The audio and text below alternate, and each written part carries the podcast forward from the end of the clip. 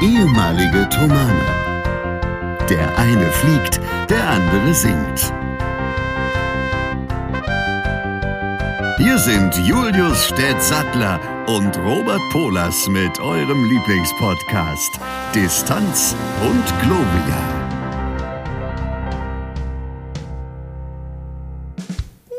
Nein, man hält es nicht für möglich. Herzlich willkommen Möglich. Zu dieser Folge, zu der hundertsten Folge Distanz und Gloria. Man kann es gar nicht glauben, aber tatsächlich sind wir heute in dieser Woche am äh, 2. Dezember um 16.42 Uhr plus minus in der hundertsten Folge angekommen. Es ist wunderbar. Äh, es gibt tausend und eine Sache, die wir zu besprechen haben, sicherlich. Ähm, und zuallererst möchte ich es nicht verabsäumen, wie das so schön heißt. Warum auch immer versäumen würde erreichen. Euch Danke zu sagen. Danke für 100 Folgen. Danke für 100 Folgen Treue. Es macht uns wahnsinnig viel Spaß. Und wir hoffen, dass mindestens noch 100 dazukommen. Und an der Stelle möchte ich natürlich den Mann begrüßen. Den Mann der Stunde, ohne den das natürlich alles nicht möglich wäre. Und das ist der Herr Stett. Herzlich willkommen, Herr Stett, in dieser so besonderen hundertsten Folge. Wie geht's dir, mein Lieber? Auch von meiner Seite her, ich begrüße auch den Herrn Stett, also ohne den das hier alles nicht möglich wäre. Er ist wirklich derjenige, ohne den Distanz und Gloria nicht das wäre, was es ist. Ja. Und da möchte ich mich auch nochmal sehr herzlich bedanken. Aber irgendwie scheint er nicht zu antworten. Ich weiß auch nicht, was da los ist. Gut. Man ersetze, man ersetze Stett durch Polos und freue sich. Äh, ja, mir geht's sehr, sehr gut. Ich habe mich schon seit mindestens zwei Minuten auf diese Folge gefreut, aber tatsächlich wirklich seit Tagen. Ich bin doch. Und ja, also du musst kurz noch zwei, drei Chatverläufe vorlesen, die, nee, eigentlich nicht. Aber es war witzig in den letzten Tagen, wo du mich gefragt hattest, ob ich ähm, Glühwein-Intos hatte. Ja. Ja. Aber das Problem war, ich hatte keinen drin, deshalb habe ich nur Blödsinn geschrieben. Es war nur indisches Nein, mir Curry. geht's sehr gut. Curry. Curry. Und äh, indischer McDonalds. Ah. Ja. Jedenfalls ist es so, dass wir ja wirklich zur Weihnachtszeit 2020 damit angefangen haben. Und es immer um, um die Weihnachtszeit herum so eine runde Folge kommt. Erst in 50 Jahren wieder wird es wieder derselbe Tag sein, an dem wir angefangen Das haben. übersteigt jetzt wieder meinen mathematischen Horizont, aber wenn du das sagst, wird das sicherlich stimmen, Herr Stett. korrekterweise 52. In, wenn wir jetzt noch die Folgen einrechnen, die wir eventuell nicht machen zur Weihnachtszeit, haben wir ja immer eine Pause drin. Dann ist es schon eher. Ja, das ist richtig. Ja, wie dem auch sei, es ist jedenfalls besonders. Es ist auf jeden Fall besonders. Bevor wir gleich in, die angekündigt, in das angekündigte Fragenfeuer starten, habe ich noch drei Dinge, die mich diese Woche bewegt haben. Mal abgesehen von meinem Auto. Was ich noch habe, aber nicht mehr lange. Zum einen war ich dieses Jahr schon häufiger auf dem Weihnachtsmarkt, als ich glaube, die letzten fünf Jahre zusammengerechnet. Ohne einen einzigen Tropfen Glühwein getrunken zu haben. Aber was man ja sieht, sind die Reisegruppen bzw. irgendwelche Betriebsausflüge, die dann dort im Reisebus ankommen.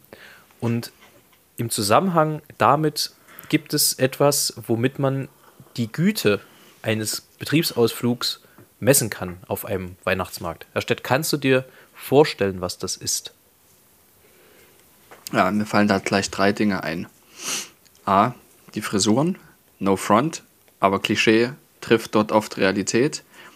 Zwei, wie betrunken die Leute sind. Je betrunkener sie sind, desto schlechter ist der Betriebsausflug. Und Nummer drei, was konsumiert wird, Feuerzangenbowle oder Billigfusel. Man kann das alles ganz einfach runterbrechen, Herr Stett.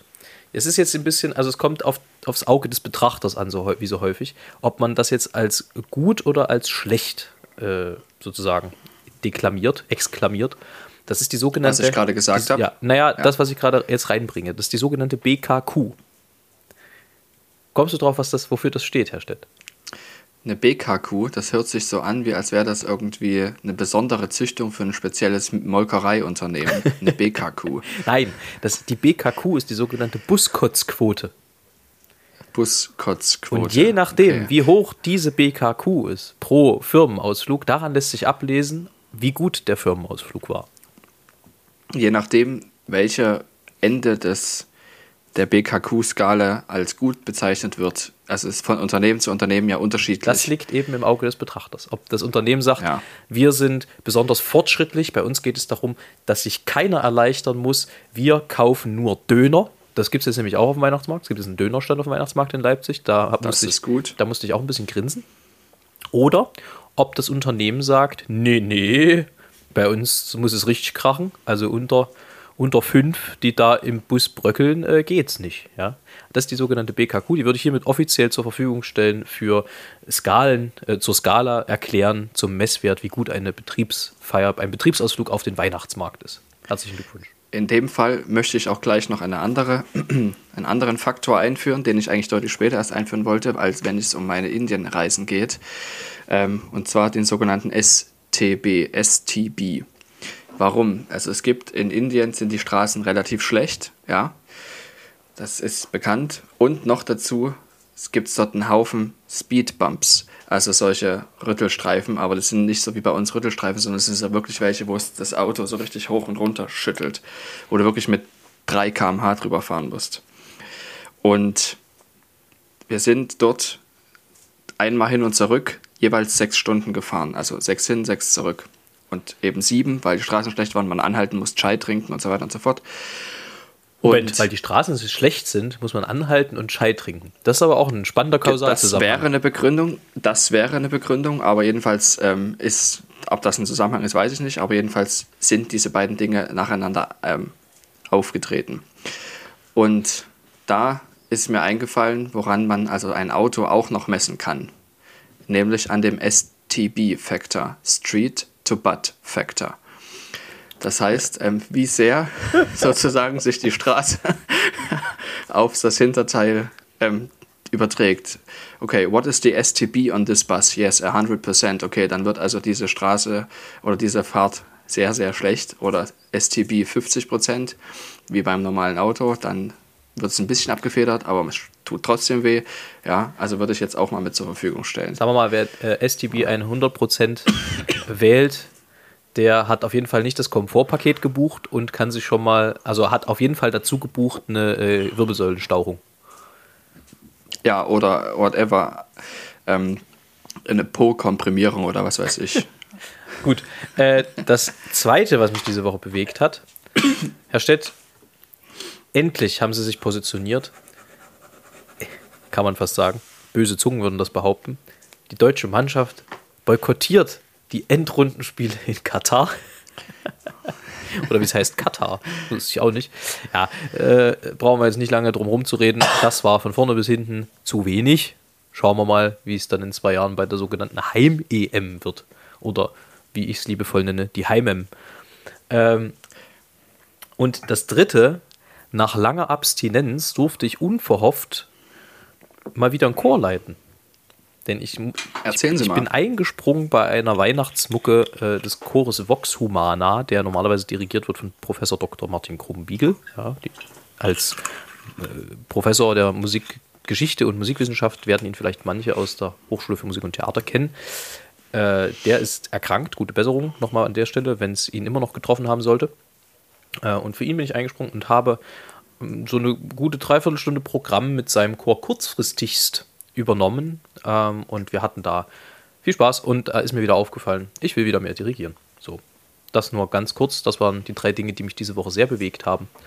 Ansonsten, äh, ja, hast du noch was zu erzählen oder wollen wir in die Fragen der Menschheit starten? Ich möchte gerne darauf antworten, was du gerade gesagt hast und ähm, habe noch zwei Sachen aus Indien und dann noch eine dritte Sache, die mich bewegt hat. Also ich habe auch noch drei Dinge und zwar die erste ist, das, was du gerade gesagt hast, dass Dirigieren Spaß macht. Ich war heute das erste Mal seit langem wieder bei einer Probe des Kollegium Germanum, was sehr, sehr schön war, ähm, weil ich bis jetzt ja eher hauptsächlich organisatorische Arbeit äh, geleistet habe und keinen musikalischen, keine musikalische Belohnung bekommen habe. Und das war sehr, sehr schön, da mal wieder zu sein. Und ich habe einen Einsingen geleitet und gemerkt, ja, Dirigieren macht Spaß, vor allem dann, wenn man selber wirklich den Spaß auch auf, die, auf den Chor übertragen kann und der Chor es auch noch gut macht. Und ich habe einen Einsingen geleitet, deshalb das ist ja schon die kleinste Form von Dirigieren, die man da hat. Und am Sonntag werde ich das Konzert mitgesungen haben in Weißenfels und worauf ich mich schon sehr, sehr freue. Und das äh, Punkt Nummer eins. Punkt Nummer zwei. Ähm, es gibt noch zwei Sachen, die ich auch aus Indien erzählen möchte. Es, man denkt jetzt, dass das alles nur lustig war, aber es war vor allem einfach sehr, sehr schön. Und ich breche jetzt einfach nur noch zwei lustige Sachen runter, die ich erzählen will, alles andere später. Und zwar bei der Fahrt sind uns noch zwei Dinge aufgefallen. Erstens, sie haben es manchmal nicht so mit Englisch oder nehmen es deutlich zu höflich. Ja? Da stehen dann also riesenlange Schilder an der Straße. Zum Beispiel steht, dat, steht dort, wenn man nicht zu schnell fahren soll, Excessive Speed invites prosecution. Also, wenn du zu schnell fährst, wirst du eingeladen, verfolgt zu werden. Das ist aber wirklich schön. Excessive ist, Speed invites prosecution. Glaub, You're ist, invited ist, to be prosecuted. No thanks. Das ist die, das ist die höflichste Androhung, die ich, glaube ich, je gehört habe. Ja, Excessive Speed invites prosecution. Und dann war da noch so ein, so ein Medical Center und zwar Shiva ist so ein Gott, ein indischer Gott, spielt keine Rolle, nur damit man es versteht. Shivas Heart, also Herz, Shivas Heart Dedication Center. Okay, das ist, klingt jetzt erstmal gut, wenn man aber weiß, dass Dedication mit D-E-A-D geschrieben ist, also oh. Dedication. To Totifikation. Schlicht. Ja, genau. Also so kann ein einziges ähm, A Probleme bereiten. Ja, das ist ja, und aber das ist ja, ich, das ist, ja. Entschuldige, das ist ja im Deutschen auch so, ne? Ein, ein, ein Buchstabendreher und der ganze Satz ist uriniert. Gibt es ja auch genügend Beispiele. So, äh, jetzt dein drittes, sorry. Den musste ich kurz dritte, loswerden. Genau, ein Beispiel ist zum Beispiel die Knackwurst. Mehr möchte ich dazu nicht sagen. ähm, es gibt. Gut. Ja. Ähm, dann bin ich im Zug gewesen, nach Rostock nochmal. Ich musste dann noch was erledigen, was ich ja erzählt habe mit, dem, mit der Wandstreich und so. Und da auf der Hinfahrt sind ähm, in Köthen ein paar Leute eingestiegen, die, weiß nicht, das war so die Sigrid und Ernas, ja, das ist ja immer sehr, sehr schön. Die verhalten sich ja auch sehr, sehr ähm, höflich im Zug und sehr zurückhaltend und rücksichtsvoll. Und dann ist es immer witzig, wenn da so ein Handy angeht, weil die irgendwas auf ihrem Smartphone geschickt bekommen per WhatsApp und ähm, dann nicht wissen, wie man das ausstellen kann. Und WhatsApp. diese Frau habe ich auch tatsächlich schon, auch schon oft gehört. WhatsApp, ja. WhatsApp. Ich habe auf WhatsApp eine Nachricht ja. gekriegt. Und zwar hatte diese Dame anscheinend Geburtstag und hieß Secret. Secret weil es hat irgendjemand scheinbar online so eher ein Video gemacht. Steve jedenfalls. Happy Birthday Secret, Happy Birthday Secret, Happy Birthday. Das ist ja, das ist ja manchmal, so das darfst du niemand erzählen, aber das ist ja manchmal auch so ein bisschen unser Traum bei Amakord, dass wir einfach ein Video vorproduzieren, in dem man dann optional alle möglichen Namen einsetzen kann. Gut. Aber das wir machen das natürlich jedenfalls mein ganz so total gerne für jeden persönlich mein Highlight der Woche gewesen. Happy Birthday, Secret. Das glaube ich dir. Herr Stett, ich habe noch einen Vorschlag für einen Folgentitel. Ja. Ja, 100. Im Sinne, naja, die ist ja sowieso da, aber ich hatte jetzt, weißt du, gedacht, im Sinne der Weihnachtszeit und im Sinne des Jubiläums, nennen wir die Folge einfach Freut euch und jubiliert. Ganz uneigennützig. Freut euch und jubiliert, aber bitte so geschrieben, wie es sich gebühret. Ja, also ohne IE. Genau. Da denken die Leute zwar, äh, aber. Nee, das machen wir nicht. Nee, wir machen das schon nee, schön. Wir da schreiben das schön. Die, wir sind blöd, haben da auch recht dann, aber naja. Ja. Gut. Herr Stett, also folgendes. Wir haben Fragen. Wir haben viele Fragen. Wir haben nicht 100 Fragen, wir haben 50 Fragen geschenk, geschenkt gekriegt, sage ich schon, zur, zur 100. Folge, kann man schon so sagen. Ihr wolltet 50 Dinge von uns wissen. Und äh, dies Halb und Desterwegen würde ich vorschlagen, gehen wir rein und schauen mal, wo uns das hinträgt, oder?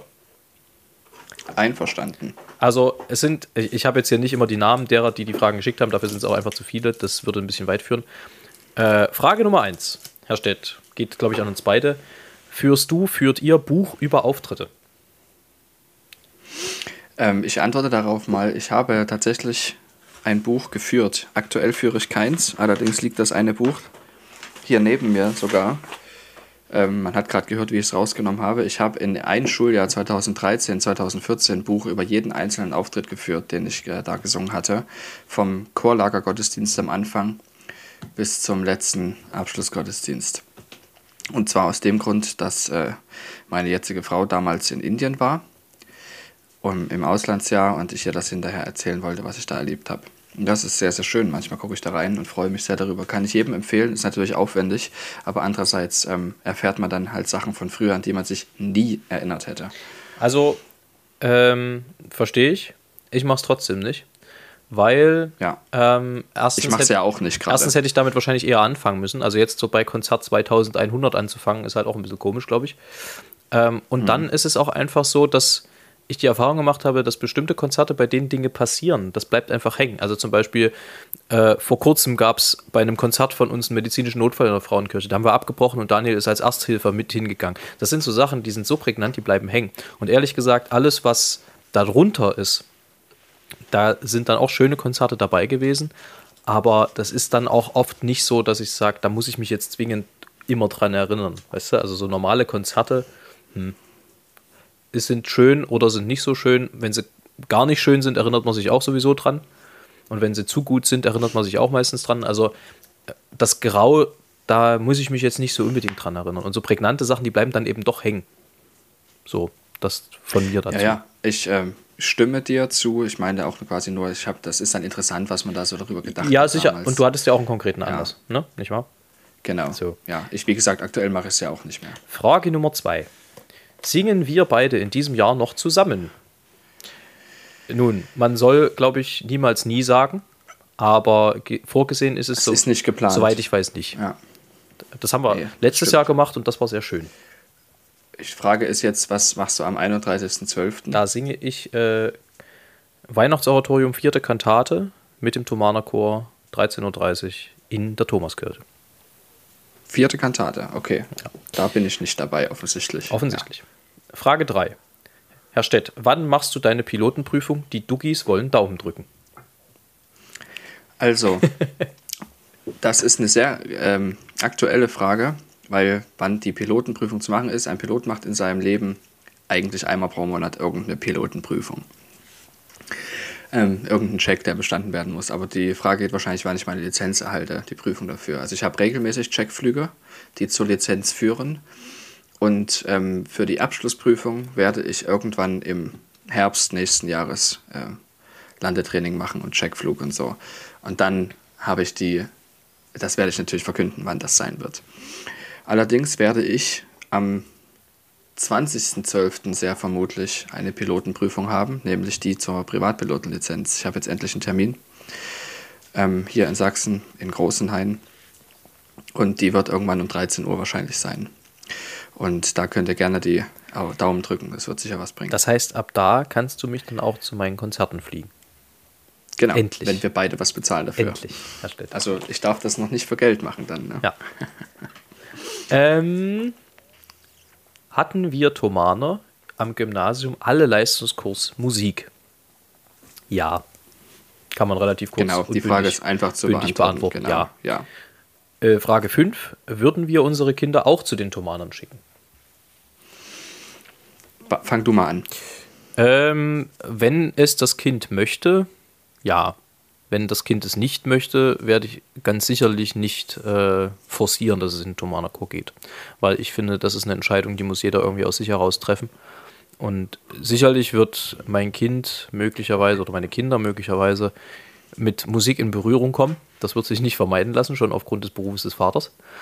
Aber ob das Kind dann selber Musiker wird oder, oder singen möchte, das steht ja dann auf einem anderen Blatt. Und ich finde, so eine Berufung kommt meistens zu einem. Die sollte man nicht forcieren. Und wenn das so ist, dann darf das Kind das gerne machen und wird dann natürlich auch, so gut es geht, unterstützt dabei. Bei mir gibt es zwei Antworten. Eine, wenn es nur mich betrifft, wie ich alleine antworten würde, würde, wäre genau das, was du gesagt hast. Exakt das, genau das Gleiche, außer mit dem Beruf, sondern da eher die Vergangenheit des Vaters, weil man darüber natürlich spricht und dann ste- stehen da auch CDs im CD-Fach und, und so weiter und so fort. Allerdings ist es so, dass wir in der Familie uns da nicht einig sind, also in der, äh, Elisa und ich, ähm, was jetzt passiert, wenn das Kind da wirklich den Wunsch hat, das zu tun. Ähm, da sind wir noch nicht zu einem gemeinsamen Ergebnis gekommen. Sag mal so, es hat ja auch noch ein bisschen Zeit. Genau, aber der Tag wird kommen, eventuell, und dann müssen wir wissen, was wir machen. Das ist richtig. Ähm, Frage 6. Was würdet ihr bis in zehn Jahren gerne mal gemacht haben? Ich würde gerne mal ein Verkehrsflugzeug geflogen sein. Ähm, ich würde tatsächlich ganz gerne in der Leipziger Oper mal Zauberflöte gesungen haben.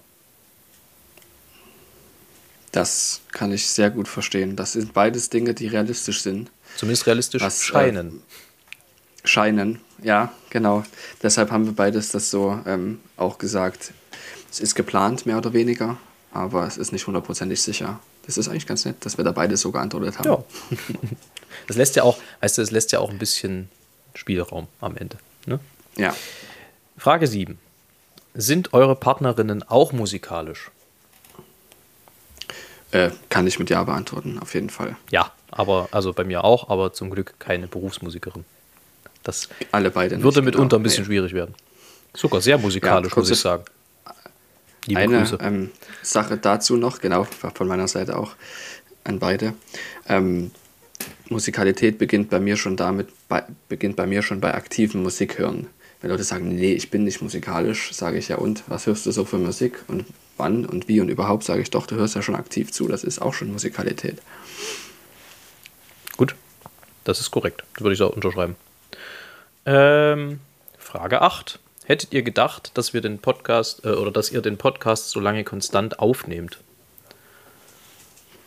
Ich, muss sagen, ich habe überhaupt nicht gedacht. Ich auch nicht.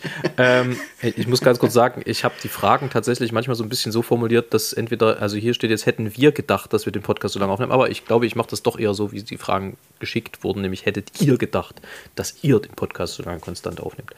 Ähm, ja, nee, warum auch? Also ich meine, am Ende, äh, von meiner Seite war es so, dass ich da tierisch Bock drauf hatte. Aber es war auch immer klar, dass das ein Projekt ist, ähm, woran wir beide Spaß haben sollen. Und es hätte ja durchaus sein können, dass Herr Stett nach Folge 3 sagt, ich habe keinen Bock mehr auf dich. Du erzählst nur Müll. Ähm, und dann, also, nee, das war jetzt nicht von vornherein geplant. Kann ich so nicht sagen. Es hätte ja auch sein können, das wussten wir am Anfang nicht, dass wir es überhaupt schaffen, einmal pro Woche. Ja. Das ist eigentlich auch ganz cool. Und ich erinnere mich noch, wie wir uns drüber unterhalten haben, in welchem Turnus wir das machen wollen. Und äh, wir beide eigentlich gesagt haben, einmal die Woche, das halten wir nie durch. Das, das ist terminlich nicht zu schaffen. Und siehe da, es ist offenbar doch zu schaffen. Gut, da muss man sagen, waren zwei Jahre zu schaffen, Corona dabei. ja. Aber äh, ich denke mal, wenn wir das gut organisieren, dann dürfte dann noch die ein oder andere Folge dazukommen. Nicht wahr? Ich denke ja, mindestens zwei werden schon noch dazukommen. Äh, Frage Nummer 9. Gibt es eine Party anlässlich der 100. Folge? Ja, natürlich. Ihr seid ja gerade dabei. Ich verstehe Ja. diese Frage gar nicht. Also was man nicht sehen kann, ist, dass ich jetzt schon eine halbe Flasche Glühwein getrunken habe. Eventuell hört man es in Kürze. Deswegen ergibt das, was der Herr Stett heute erzählt, auch mal Sinn. Ja. Ähm, Frage Nummer 10. Mensch, das geht ja wie das Brezelbacken hier. Verlost ihr mal Karten für Amakord oder Collegium Tumanum? Da würde ich sagen, Das ist eigentlich eine gute Idee. Da würde das, ich auch Ja das sagen. mache ich sofort. Ja. Wir machen das ja? wie folgt. Jetzt? Ja, sofort. Da lasse ich mir sofort was einfallen. Ich verlose hiermit ähm, zweimal zwei Karten für das Amakord Benefizkonzert zugunsten von UNICEF am 15. Dezember 19.30 Uhr in der Thomaskirche zu Leipzig.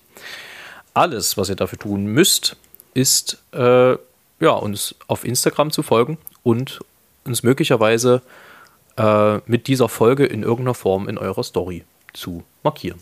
Das ist alles. Wenn ihr das macht, nehmt ihr automatisch an der Verlosung teil.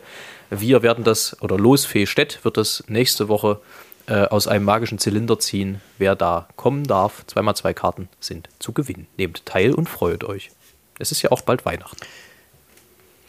Das finde ich ganz großartig, dass du das machst. Das Kollegium Tumanum, dafür werden wir noch ein Weilchen brauchen, aber ich ge- sage auch, dass wir das machen werden.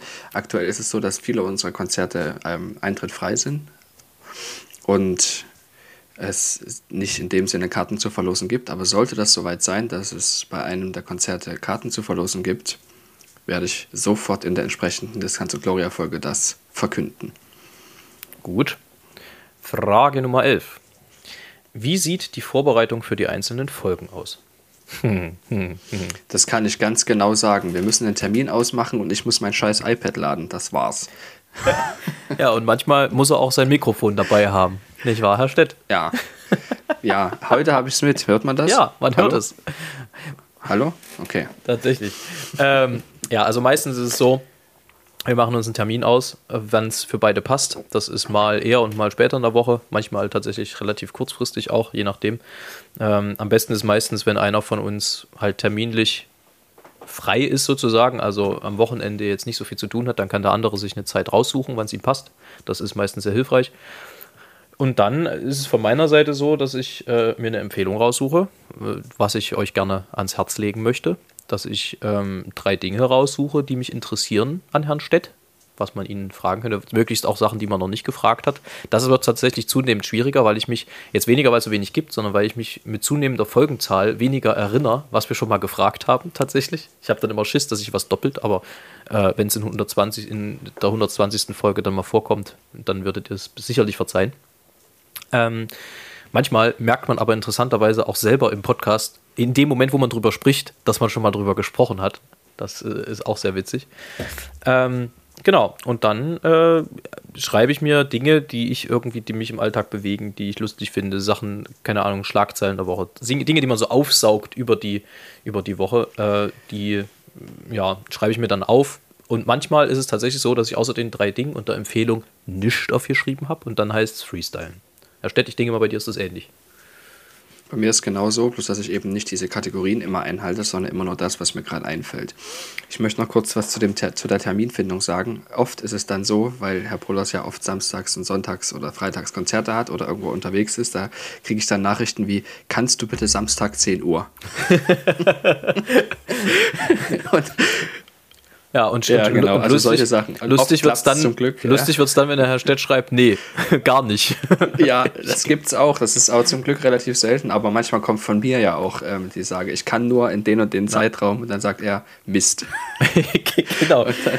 Also ja, tatsächlich, kriegen wir es ja immer. Manchmal ist es dann halt bloß eine halbe Stunde oder so. Ne? Irgendwie schaffen wir es schon. Immer. Stett, was war eigentlich das Früheste, was wir mal aufgenommen haben? Ich glaube 7.30 Uhr oder Mhm. sowas hatten wir einmal gemacht. Das war mal, ich weiß, da waren wir noch in Nerchau. Das war mal sehr früh. Ja, Genau. da, da dachte Ja. ich echt, mein Hamster jodelt. Und ich glaube, das Späteste, was, was wir gemacht haben, kurz, also das war wirklich fast live.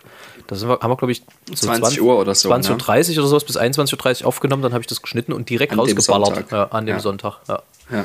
Naja, so ist das. Es war bis jetzt selten, selten, dass wir Sonntagabends aufgenommen haben. Und dann äh, ist es ja auch ganz oft so, wenn man miteinander spricht, kriegt man ja auch so ein bisschen Posi äh, Gedankenflucht im positiven Sinne. Also Herr Stett sagt dann was, das erinnert mich an irgendwas, was ich auch schon mal irgendwann erzählen wollte vielleicht. Und andersrum ist es ja sicher, du säufst ja wirklich Glühwein. ja, was hast du denn gedacht? Ich dachte, du kokettierst dir damit. Du bist ein Kokketier. Äh, Nee, nee. ja, schön. Ach, deswegen. Jetzt wird mir einiges klar. ähm, ja, dann mache ich die schwierigen Fragen zum Schluss. Vielleicht sagt Herr Stett dann spannende Dinge. äh, ja, also äh, manchmal kommt man dann vom Hundertsten ins Tausendste und das ist ja auch ganz gut, weil dafür ist ja so ein Format Podcast auch da, nicht wahr? Und So. offensichtlich interessiert es euch ja genug, dass ihr 100 Folgen zugehört habt. Egal, wohin Das unsere Gedanken fliehen. Ja. Und das Genau. ist schön. Ähm, Herr Stett, wir haben als nächstes eine Schnellfragerunde. Nämlich. Frage 1. Wer wird jetzt schnell gefragt? Wir beide. Du fragst mich. Äh, wirklich, also ich denke mal, Schnellfragerunde. Wir werden sicherlich die Antworten sagen, aber vielleicht ist unter Umständen noch ein bisschen erläutern, gelegentlich ab und an. Ähm, Herr Stett, Bier oder Wein? also immer erst ich, dann du. ja. Äh, erst ähm, Wein. Ja, ich mittlerweile auch eher Wein als Bier, aber eigentlich gar nicht mehr. Also tatsächlich habe ich, glaube ich, seit einem Jahr oder so keinen Alkohol mehr getrunken und ich vermisse es auch überhaupt nicht. Nee, das stimmt nicht. Ich muss, ich muss es machen wie ein schlechter Ruderer. Ich muss zurückrudern. Äh, ich habe im Sommer einmal ein, ich weiß gar nicht mehr, wie das hieß, irgendwas Rosato-mäßiges getrunken. Das war ganz lecker, aber das war auch nur so ein Gläschen irgendwann im Sommer eben. Äh, also beide eher Wein. Frage 13. Vor- oder Nachspeise? Vorspeise. Bei mir auf jeden Fall Nachspeise. Frage 14. Frühling oder Herbst? Frühling. Ja, Frühling. Da stimme ich dir in allen Belangen zu. Die 15. Frage ist ein bisschen, ist ein bisschen fies. Da steht Mama oder Papakind.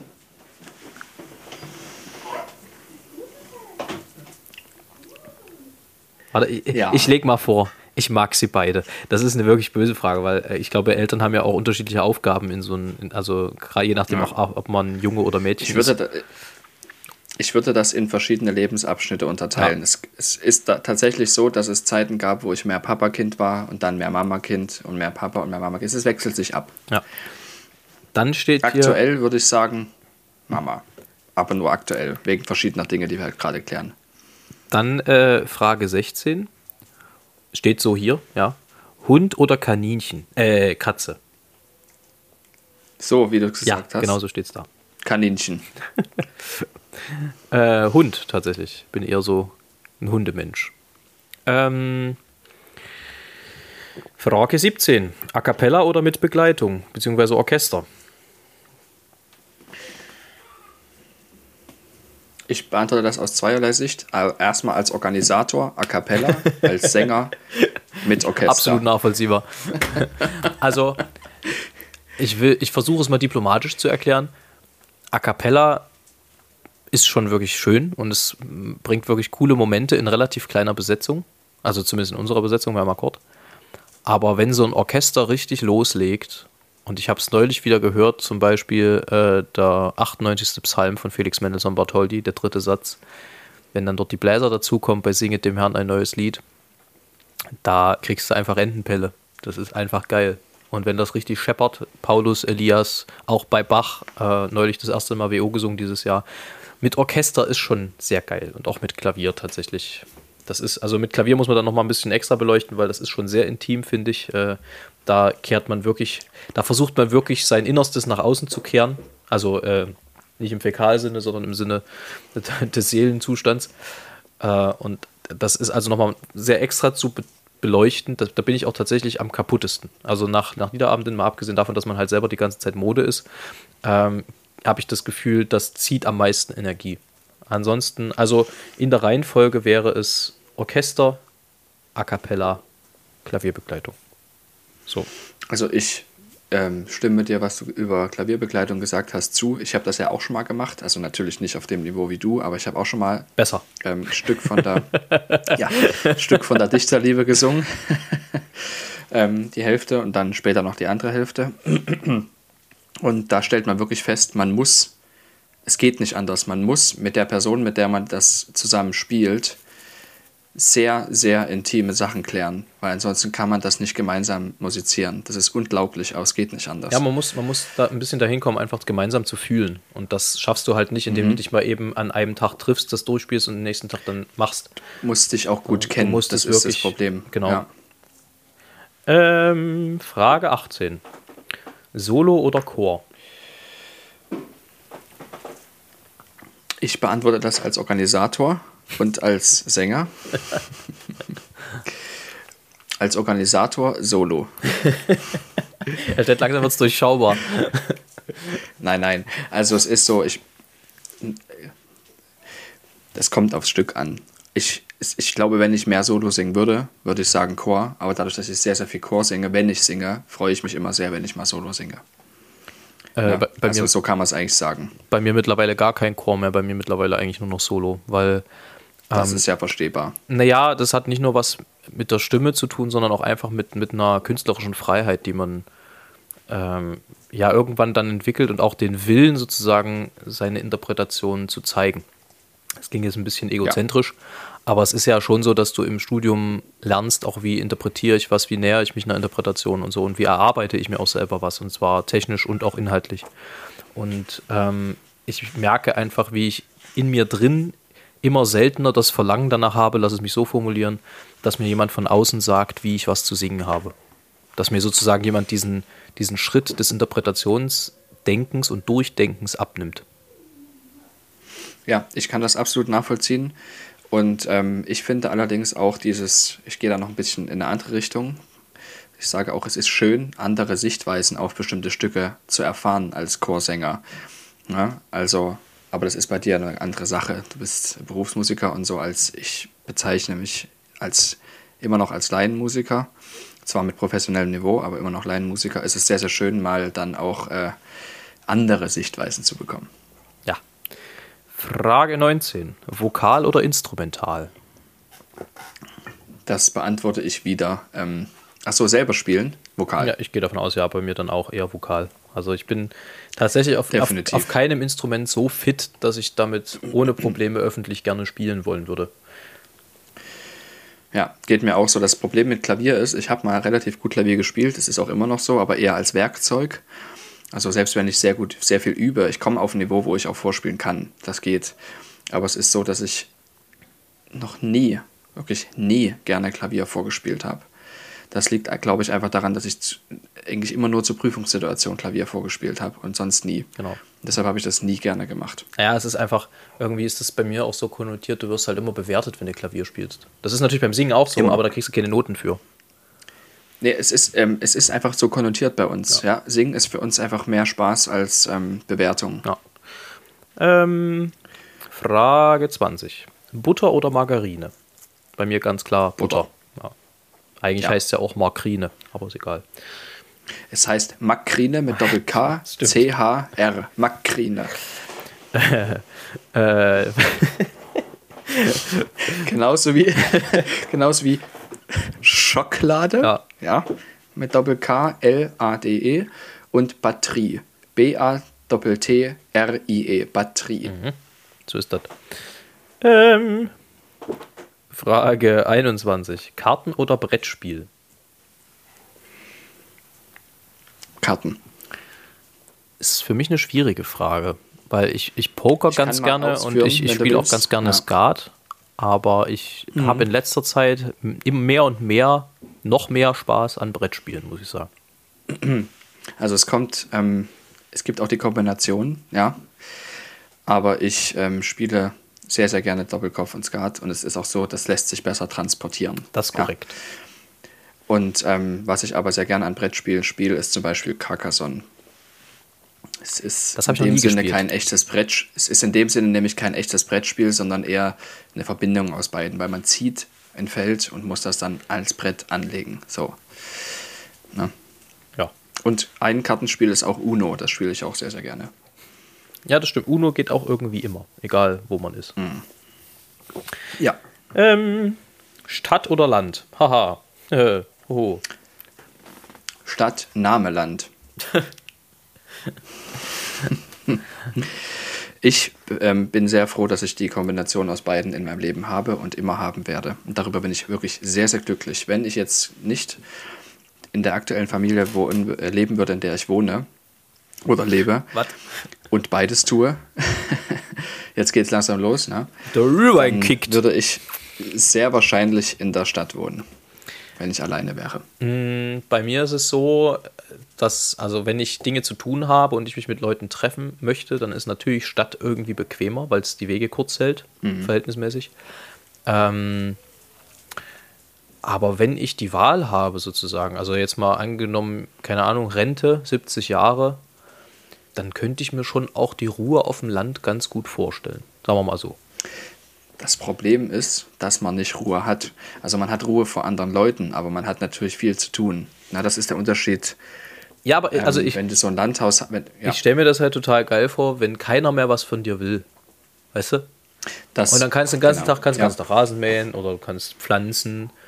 Oder also du kannst ja machen, was du willst, so am Ende. Und das finde ich eigentlich ist eine ganz, ganz schöne, ganz schöne Sache. Genau, es kommt natürlich darauf an, wo auf dem Land du wohnst. Wenn du so wohnst wie wir, dann ist das genauso. Du musst natürlich dich trotzdem gut mit deinen Nachbarn verstehen. Ja. Aber die Quintessenz kann ich verstehen, ja. Der Herr Stett hängt gerade bei mir. Wieso hängt der Herr Stett gerade? Ja, du Guckt auch. bei euch in der Film oder was? Warum auch immer. Ja, Jetzt, ist es wieder in Jetzt ist Ordnung. er wieder in Ordnung. Ich, du wirst ja sicherlich was Schlaues erzählt haben. Ja, ich habe gesagt, du hängst auch. Ah. Hm. Ähm, haben, wir, haben wir diese Frage also auch beantwortet, nicht wahr? Ähm, Herr Stett, Frage 23. Samstag oder Sonntag? Samstag. Es macht bei mir tatsächlich nicht den Unterschied. Also doch, macht's. Weil Sonntag, wenn frei ist, ist meistens Sonntag frei und Sonntag bin ich meistens nicht der Einzige, der frei hat. Oder sich frei nehmen kann. Und das ist schön. Ich erkläre mal kurz, was, warum ich Samstag lieber habe. ähm, in meinem zukünftigen Leben und auch jetzt schon ist es oft so, dass es keine Rolle spielt, was ich für Wochentage habe. Weil es da kein Wochenende in dem Sinne gibt. Und Sonntag dann nur einen einzigen Unterschied zu allen anderen Tagen in der Woche hat, man kann nicht einkaufen gehen und darf nicht Rasen mähen. Weißt du? Und deshalb ist das eher ein nicht so gut konnotierter Tag. Und es ist so, dass Sonntag für mich immer der Tag war, an dem ich wieder irgendwo hin musste, um den Montag zu erleben. Also um arbeiten zu gehen oder um ins Studium zu gehen. Und ich also immer Sonntagabend weggefahren bin. Verstehe. Und deshalb mag ich Sonntag nicht so sehr wie Samstag. Ja, nachvollziehbar ist ja bei mir ähnlich. Also, dass sozusagen die Arbeitszeiten mhm. eher gleitend sind über die Woche, ähm, dass da jetzt das mhm. Wochenende nicht so wahnsinnig, sagen wir mal, durch Außergewöhnlichkeit auffällt äh, in, im Ablauf ja. der Tage äh, in der Regel. Ja, im Gegenteil, meistens geht es ja bei mir am Wochenende erst richtig los. Da ist ja meist sogar unter der Woche mal ein Tag frei bei uns. Eher. Ähm, ja. Frage 24. Tag oder Nacht? Das kommt auf die Aktivität an. Aber grundsätzlich Tag. Ähm, ja, weiß ich nicht, ob ich, ob ich dazu stimmen würde. Also tatsächlich merke ich, dass ich, sagen wir mal, ich muss mich immer zwingen, um tagsüber aktiv sein zu können, weil ich glaube ich von der Tendenz her eher so ein, so ein Nachtkreativer bin. Also ich merke, dass ich die, die kreativsten Stunden schon eher dann habe, wenn ich eigentlich ins Bett gehen sollte. Und das ist meistens gar nicht gut, weil das manchmal so Phasen hat, wo du dann anfängst, 22 Uhr, 23 Uhr noch irgendwelche Sachen zu schreiben. Vor allem, wenn man Musik schreibt, ist das oft so, da werde ich es weniger singen. Aber beim Komponieren ist das schon vor allem um diese Zeit und das dauert dann halt mal bis zwei, drei und wenn du nächsten Tag um acht wieder aufstehen musst, dann merkst du das nach spätestens drei Tagen schon ganz gut in den Knochen. Ähm, insofern werde ich wahrscheinlich eher bei Nacht. Ja, ich bin bei Tag, weil ich festgestellt habe in den letzten Jahren, dass ich da mehr Motivation habe. Wenn es dunkel wird, fällt es mir schwer, aktiv zu werden. Weil ich dann immer anfange, meinen Abend zu genießen, weißt du? Ja. Naja. Und ähm, ich, ich auch wirklich Schwierigkeiten habe, bei Dunkelheit aus dem Bett zu kommen, zum Beispiel morgens. Ja, ich, ich, lerne, ich lerne halt auch langsam, sozusagen, ich gehe ja auch auf die 30 zu mittlerweile, mit Riesenschritten. Ähm, hm. Ich lerne, dass mein Körper Schlaf braucht, durchaus. Und zwar zu Zeiten, zu denen das man auch ins Bett gehen sollte. Ja. Naja, was man früher halt, also früher war das nicht so entscheidend, weißt du, da hast du halt mal einen Tag gehabt, da musstest du halt ja. mal um vier oder um fünf aufstehen. Das, das es schon mal. Ähm, aber meistens habe ich dann trotzdem nicht vor um zwölf geschlafen, weil es einfach nicht ging. Und mittlerweile kriege ich ja. das aber ganz gut in meinen Körper äh, so runterzufahren, dass ich dann zumindest jetzt nicht ganz aussehe wie eine zertretene Capri-Sonne am nächsten Tag, sondern dass man trotzdem einigermaßen stattfinden kann überhaupt zertretene Capri-Sonne. das, das merke ich mir. Aber dazu möchte ich noch eine Sache sagen für Leute, die damit zum Beispiel Schwierigkeiten haben, ähm, zu einer bestimmten Uhrzeit einzuschlafen. Äh, hilfreich war für mich, wir haben ja auch so ein Fach gehabt, habe ich ja schon mehrfach erzählt, das heißt Human Performance and Limitations, ja. Und da haben wir eben auch gelernt, wenn man im, ja, was? Hilfreich ist Schnaps, hat er, will der Stelle bestimmt gleich sagen. nee, das ist nicht hilfreich. Also Alkohol, auch wenn man denkt, dass man schläft vielleicht besser ein, aber der Schlaf ist deutlich schlechter von der Qualität her, als wenn man keinen getrunken ja. hat. Ähm, auch wenn man sagt, ein Glas Wein am Abend hilft beim Schlafen, ist Quatsch. Dem Kind. Es ist überhaupt nicht erholsam. ja. Hm. ähm, was ich meine ist, es gibt, hast du schon mal was von progressiver Muskelentspannung gehört? Ja, das ist äh, doch dieses Anspannen und dann wieder locker lassen, sozusagen. Ne? Es ist wahnsinnig hilfreich. Es ist wirklich so, dass man dadurch sehr gut zur Ruhe kommt, weil man sich auf seinen eigenen Körper konzentriert und auch merkt, wo man eigentlich angespannt ist. Und wenn man da quasi von oben nach unten durchgeht oder von außen nach innen, das ist ja egal. Ähm, also von außen, was halt, ich meine, mit Fingern anfängt und dann quasi bis zur Brust geht, von außen nach innen. Ähm, das ist enorm hilfreich, zumindest mal zehn Minuten auch zu entspannen. Und das Ding ist, es ist schon hilfreich, wenn man ruht. Wenn man das weiß, kann man sich entspannen. Ja dann schläft man auch besser ein, weil es ist wirklich Fakt, dass Ruhen schon ähm, erholsam ist. Es ist, äh, also tatsächlich habe ich in den letzten Jahren da ja auch vieles ausprobiert und bei mir ist es am Ende eine Kombination, die ich mache und zwar gibt es äh, diese sogenannte Militärmethode, ähm, dass man die Zungenspitze hinter die vorderen Schneidezähne legt und dann vier Sekunden einatmet sieben Sekunden Luft anhält und acht Sekunden ausatmet. Das klingt jetzt alles ein bisschen mathematisch, aber tatsächlich sorgt das dafür, dass der Puls runtergeht. Das alleine reicht aber bei mir tatsächlich oft noch nicht, wenn die Gedanken zu sehr an sind. Ähm, das sorgt aber dafür, dass ich ganz gut zur Ruhe komme. Und dann ist es meistens eine Kombination daraus. Es klingt jetzt komisch, aber sich zu sagen, ich entspanne mich. Ich entspanne mich. Also so in Gedanken. Also das zu wiederholen, dass man eben sozusagen an nichts anderes denkt.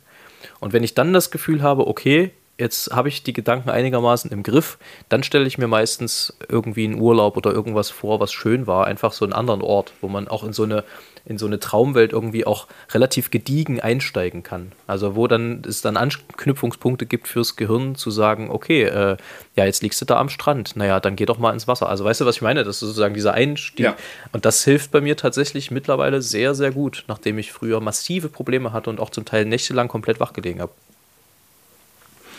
Das hatte ich zum Glück nie gehabt, aber es, ähm, es gab Zeiten, wo ich auch Probleme mit dem Einschlafen hatte.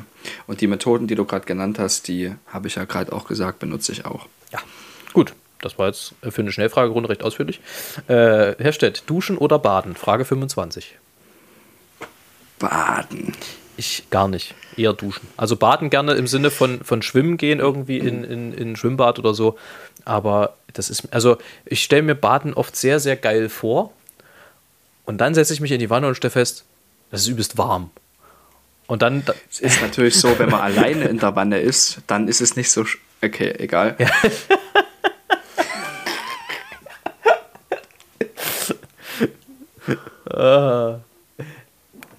Gut. Ja. Nein, aber tatsächlich, ich bade sehr gerne, weil es eben sehr entspannend ist wenn, und man dann auch mal ein Buch lesen kann. Aber ich bade natürlich nicht öfter, als ich dusche. Wenn das so weitergeht. Weil es einfach nicht praktikabel ist. Wenn das so weitergeht, dann braucht die Folge eine Erweiterung. Dann heißt die freut euch und jubiliert mit Sex. Ja. Sex Edition. Aber die, die Sex Edition.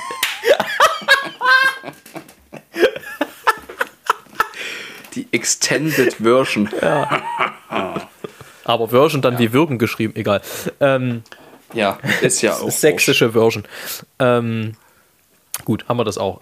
Frage 26. Ohne Medien oder ohne Süßigkeiten? Ohne Süßigkeiten. Ich muss aber ehrlich gesagt sagen, das ist eine Antwort, die eher in Richtung Praktikabilität geht. Wenn mich das wirklich jemand fragen würde und mir sagen würde, du musst das oder das machen, dann mir, würde es mir leichter fallen, auf Süßigkeiten zu verzichten. Wenn ich allerdings mich jemand fragt, ähm, was würdest du, worauf würdest du lieber verzichten, dann Medien.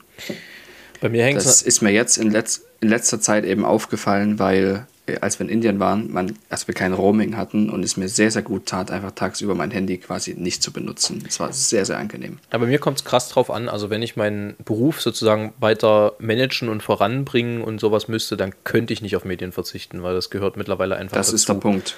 Genau. Ähm, wenn, äh, auch hier wieder, wenn ich machen kann, was ich will und ich muss nicht mehr arbeiten, dann auf jeden Fall ohne Medien.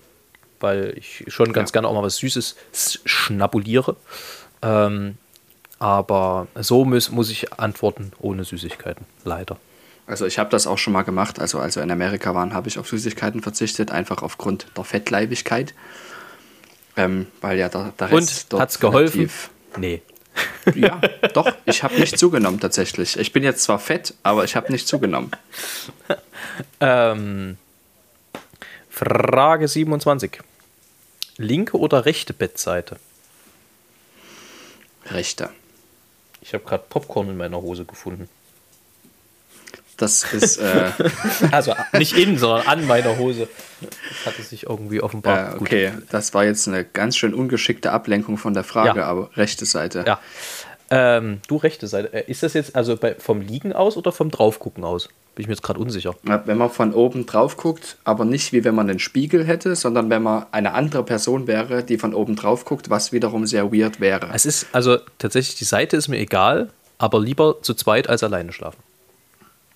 Das sehe ich ein. Kurze Frage dazu. Spiegel überm Bett, ja oder nein? Nein. also bitte. Ja. Das finde ich immer. Gut. Das, das sind immer die Leute, die die Bestätigung brauchen in allen Lebenslagen. Ja. Im wahrsten Sinne. Also wir haben keinen, wollte ich damit noch sagen. Ja, das ja, hätte also. mich jetzt auch arg gewundert, Herr Stett. Arg. Das hätte mein, hm. mein Weltbild oder beziehungsweise mein Wissen über dich massivst erschüttert, muss ich sagen. Aber ich möchte dazu sagen, dass wir eine sehr viel schönere Decke haben. Die, die diese Decke kennen, werden jetzt lachen. Meinst du jetzt die, die, die, die Deckendecke oder die Deckendecke? Die Zimmerdecke. Bleckendecker, Bleckendecker, Bleckendecker, egal. Ähm, Becken, Decken, Becken, Decker. Frage 28. Backenzwicker. Die ist sehr lang, wird aber, ich übernehme das mal, glaube ich, äh, mit einem Wort sozusagen beantwortet werden. Ist das noch Schnellfragerunde? Nee, das ist wieder normal Fragerunde. Deswegen ist die Frage auch sehr lang, sehr lang weil es keine schnelle Frage ist. Ähm, habt ihr, also das ist Frage 28, habt ihr mit den Thomanen auch die Bach-Kantaten Falsche Welt, dir traue ich nicht, BWV 52 und die Kantaten BWV 174, ich liebe den Höchsten von ganzem Gemüte und die Version von BWV 80, ein feste Burg ist unser Gott gesungen, wo am Anfang statt der drei Oboenstimmen drei Trompetenstimmen von Bachs Lieblingssohn Wilhelm Friedemann Bach dazu komponiert wurden? Antwort, nein. Du hast das überprüft? Ich könnte mich daran erinnern, wenn wir eine dieser Kantaten gemacht hätten. Und ich weiß, dass wir. Also wir haben auf jeden Fall die 80 Die 80 gesungen, haben wir mal gemacht, nicht in- aber nicht in ja. irgendeiner super Ja. Special-Fassung, soweit ich mich erinnere. Und die Ja. anderen beiden Kantaten habe ich tatsächlich, soweit ich weiß, noch nie gesungen. Ich denke auch, ich könnte das überprüfen, weil ähm, es gibt, wer daran interessiert ist, was Herr Tomanico jemals seit 2004 gesungen hatte, gehe auf www.mv mc, ja, mvmc.de. Das ist der Musikverlag Martin Kremer. Und der hat seit 2004 alle Motettenprogramme entworfen. Und da kann man das nachgucken, welche Kantaten von den Thomasern gesungen wurden und in welcher Version. So. mvmc.de. Frage 29, Herr Stett. Bist du noch Fan von DJ Schandl? Digga, ja. Auf jeden Fall. Frage. Ich höre den immer mal. Er ist auf jeden Fall in, in vielen Playlists von mir. drin. Ah, da fällt mir ein, weil du das gerade sagst. Äh, kurz Frage 30. Robert, bist du es auch? Nein. Ähm, äh, lässt sich kurz beantworten. Ähm, es gab Spotify äh, rappt dieses Jahr. Also die haben nicht irgendwas gerappt, sondern äh, es, also die haben sozusagen für die Creator alles zusammengestellt, was so war. Und Leute, ihr habt tierisch einen an der Klatsche. Wir sind unter den Top 10% weltweit der Podcasts, die am meisten geteilt wurden. Top 10% weltweit. Ihr spinnt. Komplett. Ich frage mich, wie das berechnet wird. Ich kann das nicht verstehen, aber wenn es wirklich stimmt, dann raste ich halt echt aus. Das ist unglaublich. Also, ähm, Also Und wir was, sind- was das Teilen, was das für eine Quote ist, aber unter den. Top 20 Prozent, ich weiß aber nicht, ich glaube, das ist Deutschland oder europaweit, Top 20 Prozent mit den meisten Followern. Das ist vielleicht auch auf die Anzahl der Minuten ähm, irgendwie normiert. Nee. Weil ich weiß, dass, also was weiß das, ist das trendmäßig oder? Nee, nee, das, ist, es sind absolute Zahlen, glaube ich. Und das Interessante daran Ja. ist, dass wir in unserem, also wir sind ja als Podcast in der Sparte Musik eingeordnet. Ich glaube, Musik Ach und so, Gesellschaft. Ja. Also, und, okay, und deshalb ist es wahrscheinlich das meiste. Das kann ja, durchaus sein. Ähm, und Mhm. innerhalb dieser Sparte haben wir, ich, ah, ich müsste es nochmal nachgucken, aber ich, also mindestens 90, wenn nicht sogar 91 oder 95 Prozent 91, 91, 91 91, Prozent ja. mehr Inhalt kreiert als die anderen 9 Prozent.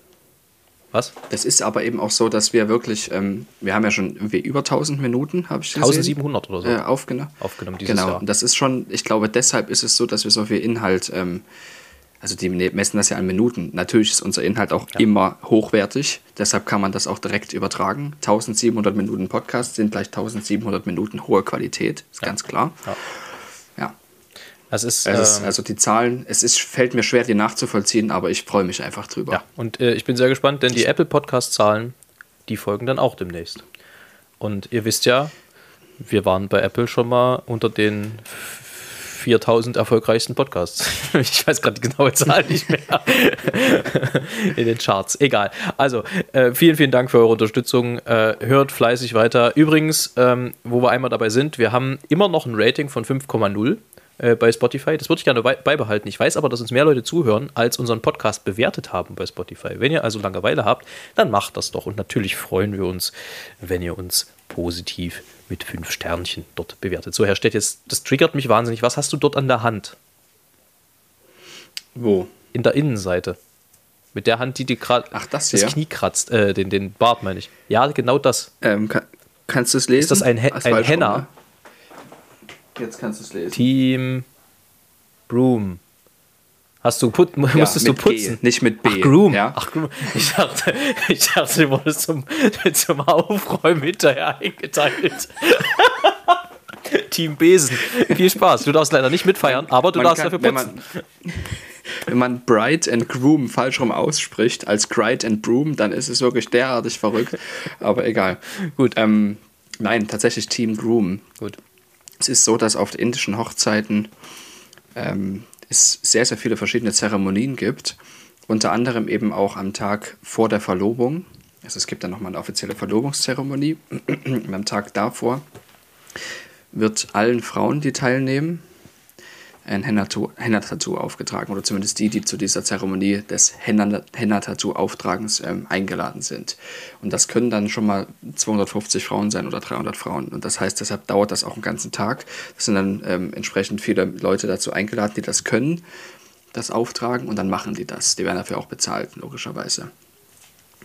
Und die Herren kriegen normalerweise nichts, aber wenn man danach fragt, bekommt man halt das, aber das ist schon das höchste der Gefühle. Ich wollte das aber gerne haben, weil es das erste Mal ist, dass ich in Indien bin und das erste Mal auf so einer Hochzeit und es hält halt ungefähr zehn Tage und da habe ich noch ein bisschen Erinnerung dran und werde von Leuten wie dir danach gefragt. Und jetzt die Frage der Fragen. Herr Stett, lässt du dir das tätowieren? Äh, zumindest nicht dauerhaft. Schön in die Handfläche. Äh, aber wie wird das eigentlich gemacht? Wird das gemalt oder, oder wie, wie, wie, wie ist denn das?